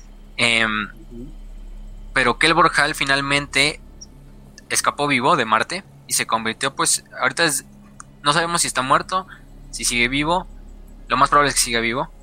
No solo por los métodos de ser el fabricador general y poder alargar su vida pues por mucho tiempo, sino también porque pues ya también tiene un trato con entidades disformes, entonces mantener la vida no es algo muy difícil si, si eres un ser del warp. Entonces, básicamente es, vamos a ponerle líder de facto del Dark Mechanicum, porque también el Dark Mechanicum también está muy dividido en cuanto a ciertas eh, filosofías del Dark Mechanicum, ciertas bandas como de guerra del, del Dark Mechanicum. Pero pues que el Borjal fue el fabricador general, fue el que literalmente la cagó en todo. fue el que creó las naves, no recuerdo el nombre especial de esta clase de naves, pero son las naves más grandes que ha creado el imperio en su historia. Fueron tres naves y dos de ellas se las regaló a los portadores de la palabra. Increíble. Y son las que salen en batalla por el abismo, por ejemplo, en la novela esta. De hecho, una de las naves es el el abismo, no me acuerdo el nombre, la verdad. Pero ese es una de estas supernaves eh, que finalmente fueron destruidas en Caos, pero mm, pues, pero sí eran unas naves super, incluso las naves Gloriana, que son las naves más grandes del, Imperio, eran, se quedaban enanas ante ella. Quizá la única nave que se le ponía al tú por tú era quizá la Bucéfalo del Emperador o la Imperator Somnius, que fue la segunda nave del Emperador. Porque sí, de hecho cambió de nave el Emperador. es como... Ah, es el, se llama el Abismo Furioso, Furious Abyss. Eh, que se llama, de hecho la clase de las naves es clase Abismo. Que fue la Furious Abyss, la Trisagion y la Nuestra Señora Bendecida, la Blessed Lady. Que fueron las tres naves más grandes de la historia de la humanidad. Incluso al tamaño, quizá no tan grandes como la Phalanx de los puños imperiales, pero casi, casi al mismo tamaño. Entonces, estamos hablando de cosas poderosas. Y ese, ese es Kelbor Hall, no hay mucho que decir del propio Kelbor, pero pues ahí está, ahí está para, para que Cole no se sienta solo en el, en el apartado de personajes. Porque también el mecánico no es que digamos, tiene unos super personajes memorables, ¿no? Eh, obviamente sí, de algunas novelas, y por ejemplo los de la novela de Mecánico, que serían los otros, em, eh, como el fabricador Locum Kane, la señora de Ciudad Magma, que no me recuerdo su nombre, Talia Citeria y su guardaespaldas, que era un esquitari llamado Romu 13, que de hecho eran cinco esquitaris, pero todos compartían personalidad. Eh, y se vuelven, de hecho, bueno, no les quiero spoiler esa parte mejor en la novela, porque sí es una parte que es muy importante para el lore lo que pasa con Dalia Citera y con Romu 13 al final de la novela. Entonces, tampoco, tampoco se los quiero spoilear. Pero fuera de eso, los grandes personajes del, del muchas veces ni siquiera son propiamente el Mechanicus, ¿no? Sino son Princeps, em, son por ejemplo como Saja, como este, el otro Princeps que fue el nombre ahorita, Curtis, entre otros muchos. Pero sí, el Mechanicus, pues también tenemos a Regulus, que era el, el este el mago que iba al bordo de, la nave de la de Horus, que sale en algunas novelas, tampoco es muy muy muy grande que digamos su papel, pero siempre mínimo en cada novela de la herejía van a ver por lo menos un tecno sacerdote del mecánicos y tampoco es que pongamos tener mucha personalidad de ellos, ¿no? Pues ya son más máquina que hombre. Literalmente la mayoría de su personalidad está cambiada por códigos. Son larperos de robot, o sea, eh, ellos, ellos no irónicamente hablan así, sí, afirmativo. O sea, la realidad es que si hay un personaje de Mechanicus en una novela o en, un videojuego o algo así, van a ser recordados más por la forma de cómo hablan que por sus nombres o sus hazañas. Y esto es lo que me pasa en el juego de eh, Battlefield Gothic Armada 2. Porque yo literalmente hasta pongo la, la campaña de, del del Imperio solamente para escuchar a la gente del Mecánicos. Sí, la verdad es que tiene unas líneas de voz, uff. This is beyond my experience. sí, cuando están disparando los I can't believe this. I have never seen this. Entonces, pues. By the Omnisaya. Ajá. Este. Eh, ya me acordé, es Coriel Set, también la, la líder de, de, Ciudad Magma, la adepta Coriel Set. También es un super personaje en la de Mecánico que es de los propios que innovan junto a, por ejemplo, el Belisarius, pero pues, pero pues murió valientemente en la defensa de Ciudad Magma. Vamos, era obvio, ¿no? Em, y nada más para finalizar con lo dijo Raz, no hablemos creo que del, del canto mecánicos, pero es como el lenguaje que utiliza el mecánicos, que son de hecho muchos lenguajes, no nada más es un tipo de lenguaje, ¿no? Pero el que más utilizan es la lengua technis, que es como literalmente código binario, hecho pero hablado por un tecno sacerdote. De hecho, nadie en el Mecánicos puede entenderlos, a excepción de entre ellos. Y de hecho, es herejía que alguien, un miembro del no Mechanicus hable uno de estos idiomas. Y aunque lo trate, tampoco lo va a lograr, porque muchos de los tecno sacerdotes modificaron su garganta y su laringe para que puedan hacer estos sonidos súper raros, como de máquina. y aunque tú trates de hacer esto, puedes entenderlo, pero no hablarlo. De hecho, creo que así hablan en este el juego de Mechanicum, ¿no? Sí, con lengua technis, que es este.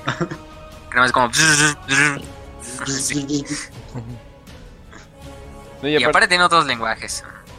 y aparte como que qué útil, ¿no? O sea, tener, eh, tener un lenguaje que solamente puedes hablar entre ustedes y las otras personas ni siquiera pueden reproducir, ¿no? Y cuando, y cuando quieren hablar con otras partes del imperio, pues simplemente cambian a hablar bajo gótico o alto gótico, dependiendo de con quién estén hablando. Y pues así lo logran, obviamente con su acento mecánico. Y obviamente muchas veces incluso traen traductores universales, ¿no? Que les permiten Realmente ellos están hablando en lengua technis y se les traduce literal, traduce al poco tiempo en, en gótico alto, en gótico bajo, que es esta lengua franca del imperio. Oh, sí, oh, sí. Ok, bueno. Entonces, eh, yo creo que ya pasamos directamente a las 5 de 5. Los últimos 5 de 5 del año. ¡Ah! ah a ver si regresamos somos 50 50. Del año. Oye, pues dependiendo, ¿no? Ahí tú me dices cuántos nos llegan. Eh, para los que no saben, eh, regresando el primer programa eh, va a ser de puras preguntas y respuestas. Literalmente manden sus preguntas y respuestas desde ahorita. Y vamos, vamos a andar agarrándolas. Yo creo que en el chat que tenemos entre nosotros las vamos mandando para ir como archivándolas. Y ahí ya tenemos todas las preguntas que vamos a hacer vamos a eh, estudiarlas para tampoco que no nos agarren una curva bien cabrona. Así que, eh, que, no, que no nos den el chuerk. Eh, y ya ahí, ya ahí le damos, pero si así, así vamos a empezar. Y después de eso, regresamos al fin con la herejía. sí. Exacto, porque, uff, la herejía... Ah, todo lo que nos falta. Tiempo. Que nos falta. Ni Games Workshop. Ni Games Workshop ha acabado la herejía. sí, cierto. Llevan 20 años escribiéndola. Exacto. Reescribiéndola, ¿eh? De hecho, porque ya sabemos que no hay problema en el lore de Warhammer. Simplemente lo vuelves a reescribir y es como si nunca, nada nunca hubiera pasado. Em, pero bueno, vamos con la primera pregunta. Y dice, es de Rafael Oroz en Facebook y dice, ¿existen santos en vida de la Guardia Imperial? Así, así bien, bien como en, en, las hermanas de la batalla, eh, no, o sea, Obviamente, no, ¿no? Pero eh, sí ha habido, ha habido casos donde se ven eh, los fantasmas eh, de la Guardia Imperial regresar, se ve cuando personas demuestran actividad sobrenatural que pues no sería posible, hay personas que literalmente reviven, con tanta, eh, ¿cómo le podemos decir? Con tanta, no, o sea, algo tan llamativo como una ah. hermana de la batalla eh, literalmente ascendiendo, no. Eh, pero sí se ha ah. visto casos muy, muy cañones. De hecho, bueno, de hecho creo que los únicos dos, ajá. Eh, ah, de hecho, o sea, lo como que lo más cercano que podría llegar a ver así tipo Santos dentro de la Guardia Imperial son, este, creo que Olanius Pius y, y, eh, Macarius, ¿no? O sea, lo iba a mencionar, pero eh, el güey es un eterno, o sea, como que... sí. Y aparte, pues, eh, básicamente lo hicieron santo ya después de supuestamente muerto, porque no sabemos si sí murió o si no murió. Pero sí, el único que tenemos es Macarius, que sí logró como el título de santo en vida pero porque literalmente el güey brillaba casi casi y estaba como tocado por el propio emperador. Eh, y expandió el imperio. O sea, casi quería conquistar otra galaxia, entonces démosle y creo que el otro y creo que el otro el otro que el, otro que recuerdo es Santo Sandrusus, que fue un también general militante de la Guardia Imperial, que llevó a cabo una cruzada contra una raza alienígena llamada los Yubat. Que de hecho creo que los Yubat son las bolas esas que se, bueno, son muy parecidos a las bolas esas que se ven en el el corto de Astartes. Ajá. Pues se cree que es eso, ¿no? No, eh, obviamente no hay confirmación del creador si son esos, pero, o sea, los Yubat literalmente son como unas esferas que, son alienígenas que, pues, adoran al caos, básicamente.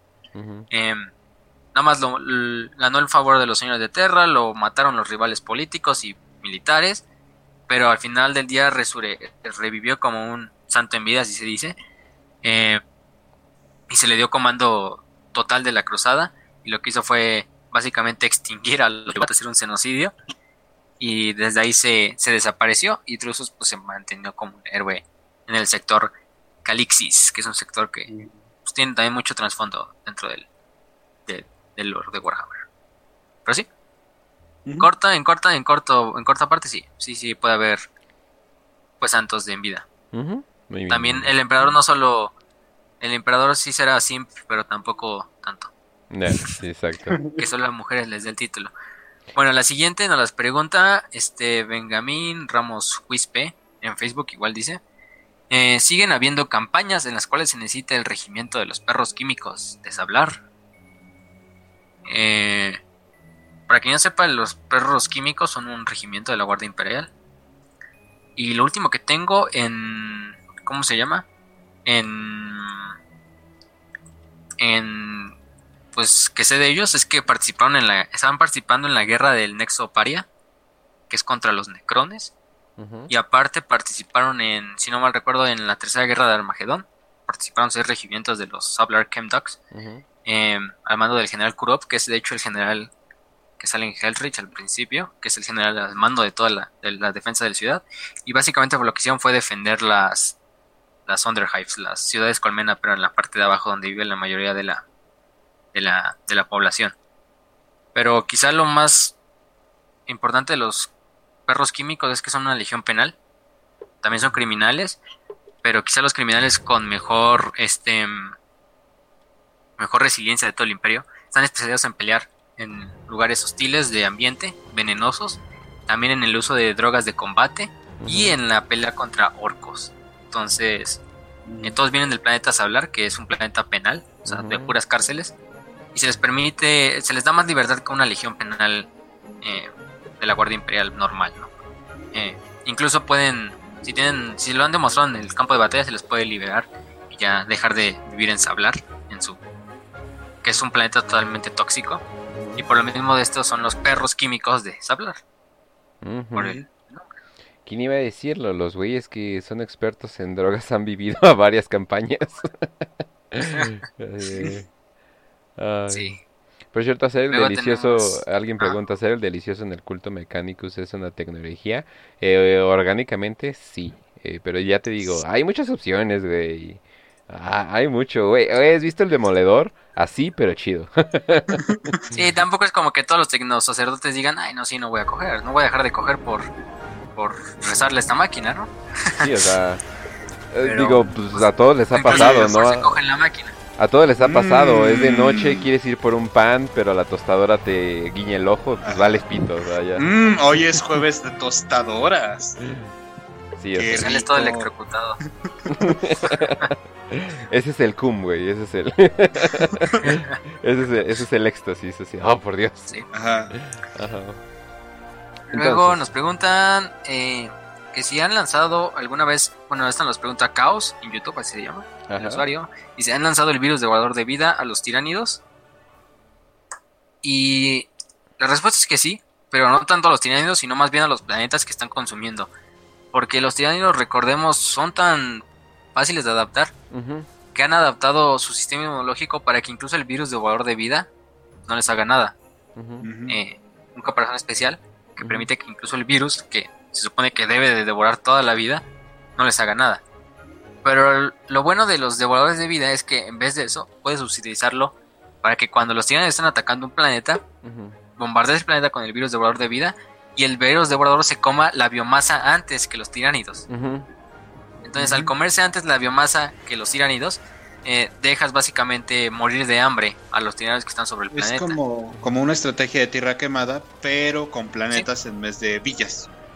Sí. Exacto. Exactamente. Pero eh, sí, o sea, es básicamente ese método. Sí, digo, es que nunca es buena idea usar algo biológico contra el de los tiranidos. Es más, hasta luego van a aprender a cómo usarlo y es como, que no. De, hecho, el arma que más funciona del imperio para los tiranidos son armas melta y plasma. Y eso porque es literal el impacto inicial y ahí se queda. Pero fuera de todo, o sea, armas que son como armas químicas, armas biológicas, los tiranidos tienen una habilidad evolutiva muy rápida y pues, sí fue a funcionar en una ocasión, pero en la siguiente ocasión que lo vayas a utilizar ya van a haber desarrollado una defensa contra eso. Y quizá un arma muy parecida al propio virus de valor de vida, entonces lo van a utilizar en tu propia contra. Entonces lo mejor es, pues no, no sacrificar el arma, creo que de las armas más grandes que tiene el imperio, pues mejor de eso pues, por los métodos clásicos. Y de hecho creo que había un arma, un tipo arma química, ¿no? Que había desarrollado la Deadwatch. Y este, Gripman, que no recuerdo el nombre ahorita, pero era especializada en destruir a los tiranidos. Incluso le podían poner a las balas de los bolters esa propia carga de este compuesto para así pelear específicamente con tiranidos. Más que nada lo utilizaba la Deadwatch. Y pues la Deadwatch pues, ya sabemos que especializa en pelear contra senos y todo ese tipo de cosas. Oh, sí. Ok, vamos a la siguiente entonces. Luego tenemos la pregunta de que si existe alguna novela de trasfondo de los Dead Corps de Krieg. ¿Alguien conoce alguna? Pues eh, creo que la última vez que leí sobre los Dead Corps fue este. Ay, cabrón. Híjole. Es que como soy más puño. no, pero si quieres yo sí. o sea, creo que sí los mencionan, pero en Hell's Reach. Y es lo que más me acuerdo. O sea, lo que tengo, tengo de, libros. Nada de, de Krieg. Pero sí los he leído así de lore de. Ah, vamos a ver el lexicano. Ahí los encuentro. Sí, el problema es que no hay tanto trasfondo en cuanto a ellos. Lo que sí sabes es por códex y por esas cosas, pero si tuviéramos que escoger algo, debería ser, por ejemplo, una pequeña historia que se llama Down Amongst the Dead. que esa parte... y, ese me lo estaba buscando, pero yo le estaba poniendo como eh, Down Under, quién sabe, o sea, como que se me fue completamente. Pero sí, esa historia se basa completamente en Krieg. ¿Sí? Sí, y es en el reclutamiento de Krieg, de hecho, es Ah, súper interesante porque es una, es una historia pequeña, no es tampoco es una novela, se espera una novela, viene en la, en la antología de, de Guardia Imperial. Bueno, es, de hecho, se llama Honor Imperial, es la antología, pero es toda una serie de llamada de la Guardia Imperial. Eh, no sé si lo pueden encontrar así sola la historia, pero sí pueden encontrar Honor Imperialis, que se llama la, la antología. Ahí en esa, en específicamente en esa novela, bueno, en esa antología va a venir esa historia de Dead Man Walking. Y también la historia de, eh, digo, Down Amongst the Dead. Y aparte está la de Dead Man Walking, que también está en esa, en esa, en esa antología. Y esa sí es una novela, para que vean. Es una novela no tan larga. Bueno, sí es una novela larga, de hecho tiene 416 páginas. Pero esa es más que nada de Krieg contra, contra Necrones. En esa sí, espérense. Creo que hay mucha, mucha sangre, mucho mucho, mucho desmadre en cuanto a lo que estamos hablando de las Dead Corps de Krieg. Porque pues si metes a los Dead Corps de Krieg, que básicamente son autómatos que van a cargar ciegamente contra los enemigos del emperador, y luego del otro lado metes Necrones, que pues básicamente son lo mismo, pero hechos un robot, pues va a haber, va a haber mucha sangre. ¿eh? Entonces, esa, más que nada esa de Deadman Walking les, les recomiendo, que sí es novela. También la pueden encontrar en la de Honor Imperialis, y de hecho creo que sí la teníamos en el Mega de novelas de la Guardia. Entonces, si tengo suerte y la encuentro, la voy a pasar. Sí, pásamela, por favor. No, y, y, de hecho, bueno, algo que se me olvidó mencionar, pero todo lo que pasa en Krieg es muy parecido a todo lo que tuvo que eh, sufrir Marte y de los dos salieron cultos eh, extremadamente fanáticos. Entonces, definitivamente lo que lo que mm. estamos viendo es de que el sufrimiento a largo plazo definitivamente trae a consecuencia un fanatismo muy extremo y pues eso también lo podemos ver en el mundo real, ¿verdad? Pero bueno, entonces eh, vamos con la siguiente. Trae una población muy buena. Entonces, la última sería de Eduardo Olivos y dice, ¿hay algún trato entre el Adeptus Mechanicus y los Necrones? Uy, el único, eh, hay, hay eh, de hecho, el, el, Adeptus Mechanicus como tal con los Necrones, o sea, es eh, el trato que tienen es literal el viejito que no quiere que entres a su jardín y tú siendo un niño de 5 años entrando a su jardín y pisando todas las flores.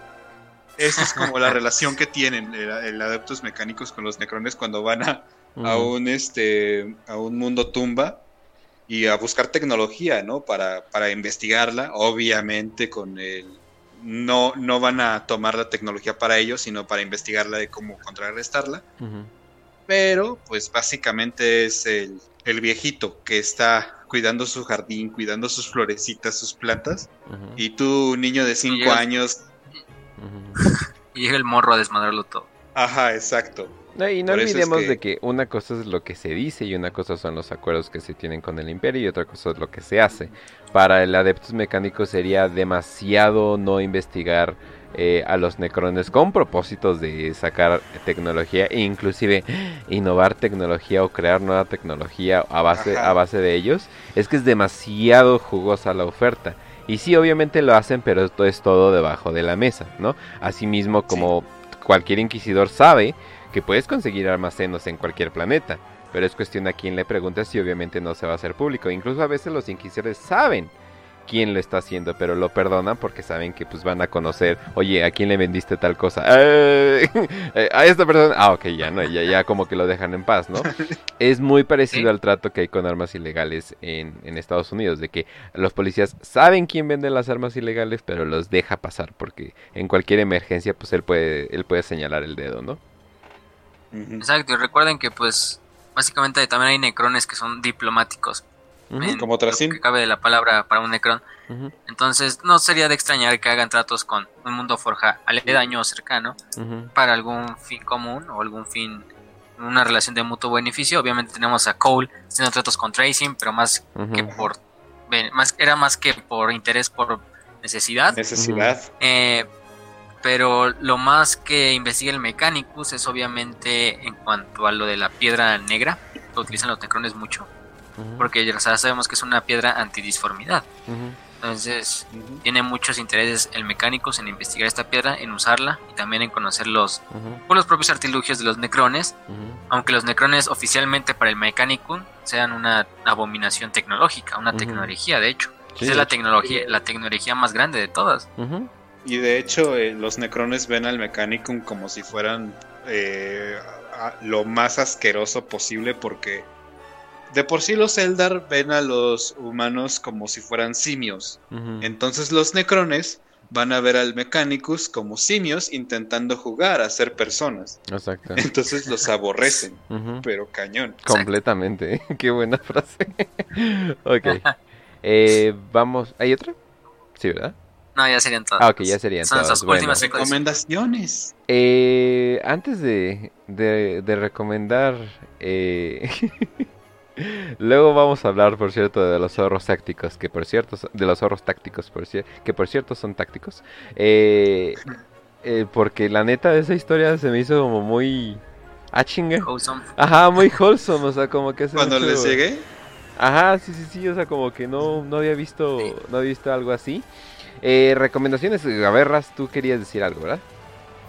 Pues, eh, o sea, esta de hecho es mi recomendación como final del año para finalizar con broche de oro y algo bonito. Eh, pues le quería decir al chico que inició este asunto de los zorros tácticos que siga haciendo lo que hace porque, o sea, esto es algo que no se había visto en la comunidad hispanohablante de alguien que hace algo de una manera tan orgánica como, ah, voy a pintar mi propio capítulo como yo quiera y voy a publicarlo, voy a ver qué me dicen. Y a pesar de no haber tenido una respuesta como se esperaba en, un inicio, la verdad es que este chico, o sea, es lo que a mí me agradó de este chico es que hizo algo, porque yo tengo una filosofía de cuando alguien hace algo que le gusta, porque le gusta y así lo busca, viene desde su voluntad. Y yo respeto a todas las personas que, que tienen esa parte de voluntad para todo entonces, pues decirle a este chico que siga haciendo, que siga pintando sus minis como se le antojen, que no le importe nada de lo que le diga alguien más. Eh, al final del día son tus minis, es tu historia la que estás fabricando cuando haces este el asunto de yo voy a hacer mi propio capítulo de Marines, yo les voy a dar eh, la personalidad que yo quiero que tengan.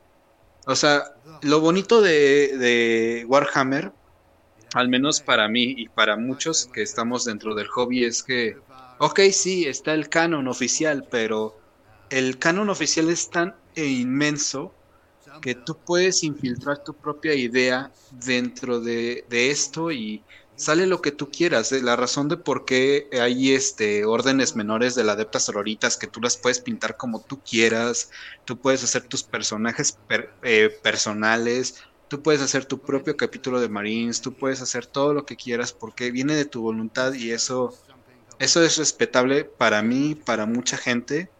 Decirle a este chico que felicidades porque hizo algo grandioso que es dar relevancia dentro de la comunidad hispanohablante y venga, de parte de, de alguien que es de puños imperiales, decirle que para mí, al menos dentro de lo que yo considero Warhammer, que si hay alguna campaña entre puños imperiales y zorros tácticos que sea escrita o sea hecha o sea pensada por este chico, pues yo, yo la leería contentísimo, yo, yo sería muy feliz de verlo y pues que siga haciendo lo que, lo que hace, es lo que decía Facio cuando tuvimos como que ese espacio wholesome. Y pues es tu voluntad, hermano, y no dejes que nadie te diga qué hacer, tú sigue haciendo lo que tú quieres y pues venga, es este es muy bonito ver eso dentro de la comunidad, que, que alguien decide hacer algo y a pesar de no tener la, respuesta que se supone que debía haber tenido, como lo más ideal, porque sí hubo gente que, le hizo como que bullying. Pero venga, de parte, al menos de parte mía y yo creo que de todos dentro del, podcast, tienes nuestro respaldo, nuestro apoyo y sigue, sigue haciendo lo que tú quieres. Sé feliz en tu vida, es tuya. Y, es eh, que... nada, eh, eh, es que... Nada, nada mejor que Warhammer es pues al final del día Warhammer es los amigos que estamos en el camino. De, hecho, de hecho, para, para allá voy. Eh, lo que pasa es de que entiendo que hay un elemento mamón, elite, eh, en la comunidad de Warhammer y está bien porque de cierta manera pues se alejan a los normies, ¿no? O sea, se alejan, o sea, haces que los normies no infecten tu hobby y pues ha funcionado por mucho tiempo, ¿no? Hasta que inclusive cuando salga la serie y se vuelva muy popular, el hobby no va a ser afectado, la serie tal vez va a ser afectada. Es como los libros de Game of Thrones, o sea, el próximo libro que va a salir, a ver si yo pinche sales, pinche gordo mamón, eh, eh, no va a ser afectado por la serie, ¿no? O sea, el universo de los libros es otro pedo, ¿no? O sea, ah, ya están con aparatos del fin del mundo y la madre, ¿no? No con sus pendejadas, ¿no? Eh, igual, este universo no va a ser, no va a ser muy afectado. Pero eh, hay que saber diferenciar con quién uno es elite y con quién uno es mamón. Y es ahí donde se confunden. Si ya una persona está en el hobby, ya está metida en el hobby, es tu compa, es tu, perdón por decir la palabra, camarada. Entonces, pues trata, trátalo como trátalo como lo como es y apóyalos apóyalos en todo eh, si se necesita pendejear pues se pendejea pero pues todo de un modo amistoso se supone que la barrera es normies get out o sea no no compañeros. Entonces entiendo el elemento mamón. O sea eh, o sea entiendo el elemento mamón a más no dar pero con los compas no. Eso es todo lo que quería decir. Y de hecho, y de hecho algo de que siempre se ha caracterizado la comunidad de Warhammer, Fantasy 40k, Age of Sigmar, eh, por lo menos de Hispanoamérica, que es en la que nosotros estamos pues rondando siempre, pues es de que siempre ha sido muy solidaria, ¿no? Y de que siempre ha sido pues pues muy nunca ha sido tan purista como lo pueden ver otras fandoms de otras cosas, no sé. y, tan tóxicos como otros tipos de juegos o de narrativas o de novelas o de series literarias. Eh, pues sigamos manteniéndolo así. Sí, obviamente como dice Kench, mantenerlo, tampoco volverlo super mainstream y dejar que cualquier persona quiera venir a, impregnar sus ideas que se desvían todo de la historia, de todo lo que representa Warhammer, impregnadas en el hobby pero también este mantener con las personas que ya son parte del hobby y que llevan años en el hobby. No todos somos capaces de coleccionar el, juego de mesa, no todos son capaces de leer las novelas, no todos son capaces de aprenderse el lore. Pero al final del día lo que hace grande a la comunidad es que por una parte unos aportan todo su conocimiento en cuanto al lore, otros aportan todo su conocimiento en cuanto al juego de mesa y todos se divierten un rato, ¿no? Eh, un saludo al final para Kusurelai Rain, que fue el que, bueno, así su cuenta en Facebook, no sé si se llama así obviamente, pero el creador de estos zorros tácticos, porque al final del día lo que hizo con este pequeño capítulo de Astarte es que está muy buen pintado, porque tiene un esquema de color muy bueno, la verdad, eso sí, lo reconocemos. También tiene un lore que él se inventó solo, que él escribió solo, y sin importar si, si estuviera mal redactado, sin importarle si nada de eso, o sea, simplemente lo hizo para compartir una parte de lo que él creó, para compartir lo que a él le divierte y esperar que otros le divierta también eso en el futuro, ¿no? Y al final del día, pues, aunque cierta parte podamos decir que solo es un juego de mesa, un juego de fantasía, quizá en alguna parte de la disformidad esos zorros tácticos se estén manifestando y siendo una parte de la nueva realidad y siendo pues zorros tácticos, aparte son tácticos. Entonces, imagínense. ¿Tácticos aparte? Órale, definitivamente. no, o sea, sí. Y también sigan su. Tiene un grupo de Facebook que se llama Zorros Tácticos. Creo que es personal. Se pueden meter ahí para pues hablar con él, yo no me puedo meter porque estoy como desde la cuenta de la página, pero eh, si no voy a tratar de meterme con mi cuenta personal. Pero métanse a su grupo de zorros tácticos. Ya lo compartimos también en nuestra página para que ahí esté el link y se puedan meter al grupo de zorros tácticos. Y pues también compartan ustedes sus, sus propios capítulos de Astartes, comparten sus propios lores hechos por su propia cuenta. Eh, si tienen un artwork, compartan en las comunidades. Hay muchos grupos en Facebook, desde Warhammer Latinoamérica, Warhammer en castellano, Wargames Community en español entre muchas otras, incluso en las angloparlantes, aunque pues ya sabemos que los anglos son un poco más, más mamones en cuanto a eso, entonces mejor quédense aquí en las hispanohablantes. Hay que hacerlas un poco más grandes, cada vez estas comunidades están haciendo un poco más grandes, las hispanohablantes, y pues para tener también nosotros nuestro propio nicho, ¿no? De Warhammer y no solo dejárselo a, a, pues, a los anglos y a los estadounidenses y a los europeos, ¿no? Exacto. Muy bien, muy pues bien. Eh, ¿Recomiendas algo, algo fácil? Eh, pues no les recomiendo que jueguen el juego de Mechanicus, que lo recomendó Kench al principio. Si lo pueden encontrar, es un tipo de juego como si han jugado XCOM, muy parecido a XCOM. Sí. Eh, si les gustan mucho esos juegos, pues les va a agradar mucho Mechanicus, quizás es de los top 3 juegos más mejores que han hecho de Warhammer. Sí, cabrón. Porque está muy bien hecho el juego. O sea, es un juego muy bien hecho en cuanto a banda sonora, en especial la, banda sonora. Uf, la música. En cuanto a ambientación, en cuanto a jugabilidad, en general es un juego muy bueno, muy bueno. Entonces, jueguen Mecánicos. En cuanto si les gusta leer las novelas, pues lean Mecánicos también, Mechanicum, de Graham McNeil, que es la novela eh, décima, no mal recuerdo, creo, de, de Herejía de Ya está en el canal de Telegram, por si la quieren buscar en PDF. Eh, ahí la pueden leer. Eh, muy buena novela. Todo lo habla de la, del cisma de Marte, de estos personajes desde Kelbor Hall hasta el Noctis Laberinto, eh, Dalia Citeria, la señora de Ciudad Magma, Kane, incluso toca cosas de los puños imperiales, si les gustan los puños imperiales, incluso salen los puños imperiales con Sigismund. Oh, gracias. Entonces, les recomiendo esta. Y también, eh, no sé si en la semana fue los Game Awards que se publicó el tráiler de, de Warhammer Dark Tide. Y la verdad que, uff, se ve, se ve muy bueno. Tampoco hay que hacernos de tanto hype, obviamente. Todo puede salir mal, hay que ser en cuanto a esto de los juegos pues un poco eh, expectantes. Entonces, pero lo que mostraron en los Game Awards, el pequeño trailer de dos minutos, porque hay un trailer también de un minuto, pero ven el de dos minutos, se ve súper bien. Si han jugado Vermintide, que es como la versión de Warhammer Fantasy, todos estos juegos tipo basados en Left 4 Dead, sí, de cuatro jugadores contra hordas de, de zombies, de skavens, em, en este caso de Warhammer de zombies de Norgol y de guardias imperiales traidores, pues vean el trailer, hay mucha gente que pues ya lo está criticando, o sea, el juego todavía no sale, el juego todavía le falta mucho tiempo, lo, literalmente lo único que mostraron fue un trailer de gameplay. Y la verdad para mí se veía súper bien, o sea, muchos decían, es que no se ve súper ambientado en Warhammer. No sé qué más ambientación quieras si literalmente lo están haciendo en una ciudad colmena, donde eh, lo que más caracteriza al, imperio de la humanidad es su Grim Darkness. Y qué mejor para caracterizar la Grim Darkness que una ciudad colmena, ¿no? Y los mercados llenos de aparece un ogrete, aparece un ogrete.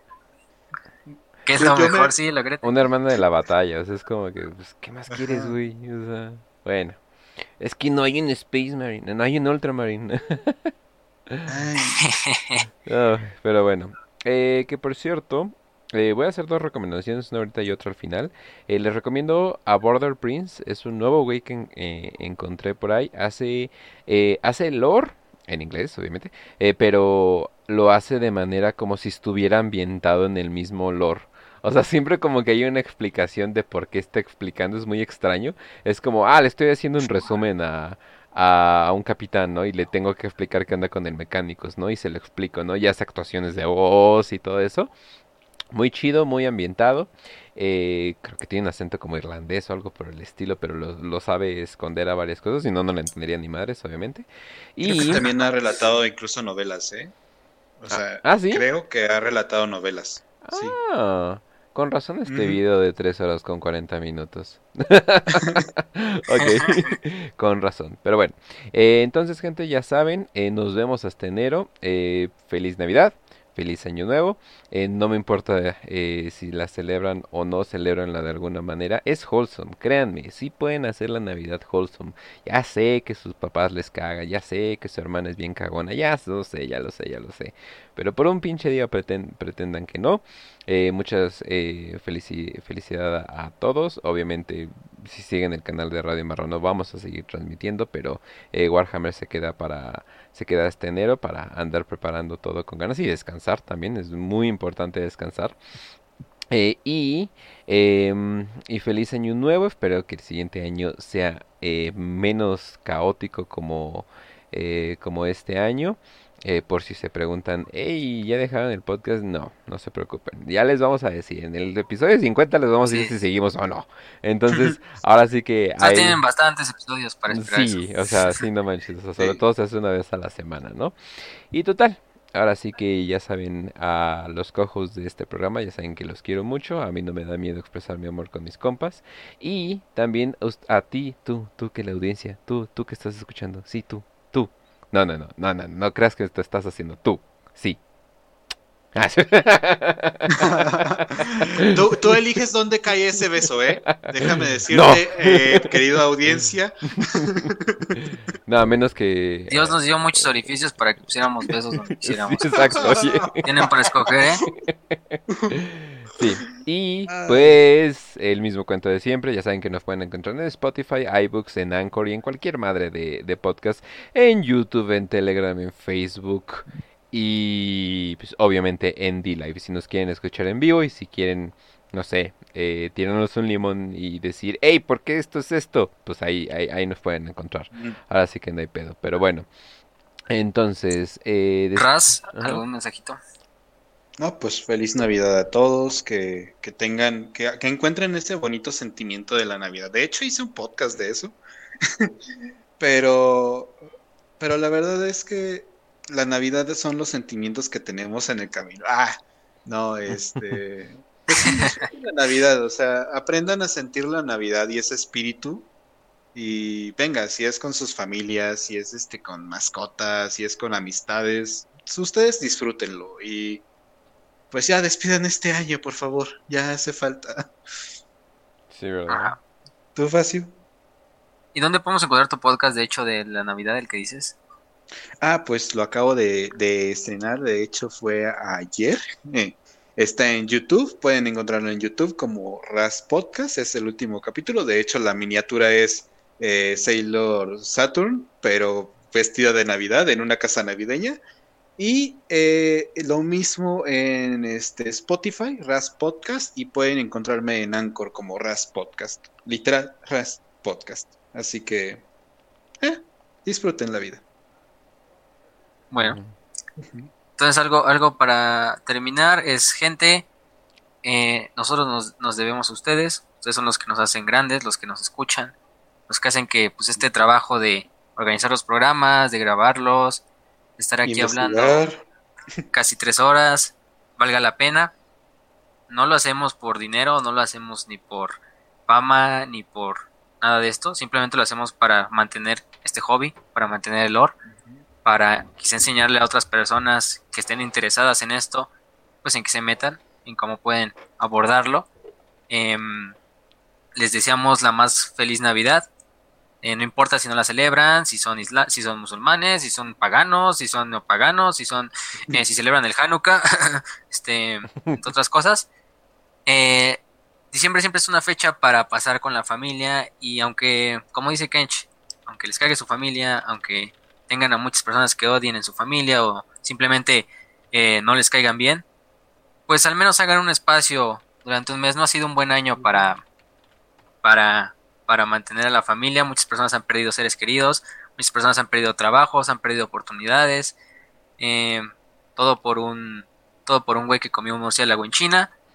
Pero pues al menos disfruten este último mes que le queda este año. Y si los, si los pasados 11 meses fueron pues básicamente una mierda, hagan de este último mes de diciembre eh, un faro en la, en la oscuridad. Hagan de este mes el astronomicón dentro de una galaxia sumergida en la oscuridad, ¿no? Entonces, gente, nos pueden encontrar, ya saben, siempre vamos a estar en Twitter, en Telegram, en Facebook, en, en Evox, en, en Spotify. Nos pueden mandar mensajes, no por no hacer los programas vamos a estar totalmente inactivos de las redes sociales, obviamente también podemos tener contacto con ustedes. Pongan sus preguntas para el episodio que hagamos regresando de las 50 preguntas, bueno, de las 50 preguntas haciendo un promedio, ¿no? Porque probablemente lleguen más, lleguen menos, pero por lo general así, ¿no? Em, y por nada, gente, pues em, les deseamos las mejores fiestas, la mejor feliz Navidad, el mejor año nuevo, los mejores deseos y que en esta ocasión em, el emperador y sanguíneos los acompañen. Feliz sanguinala.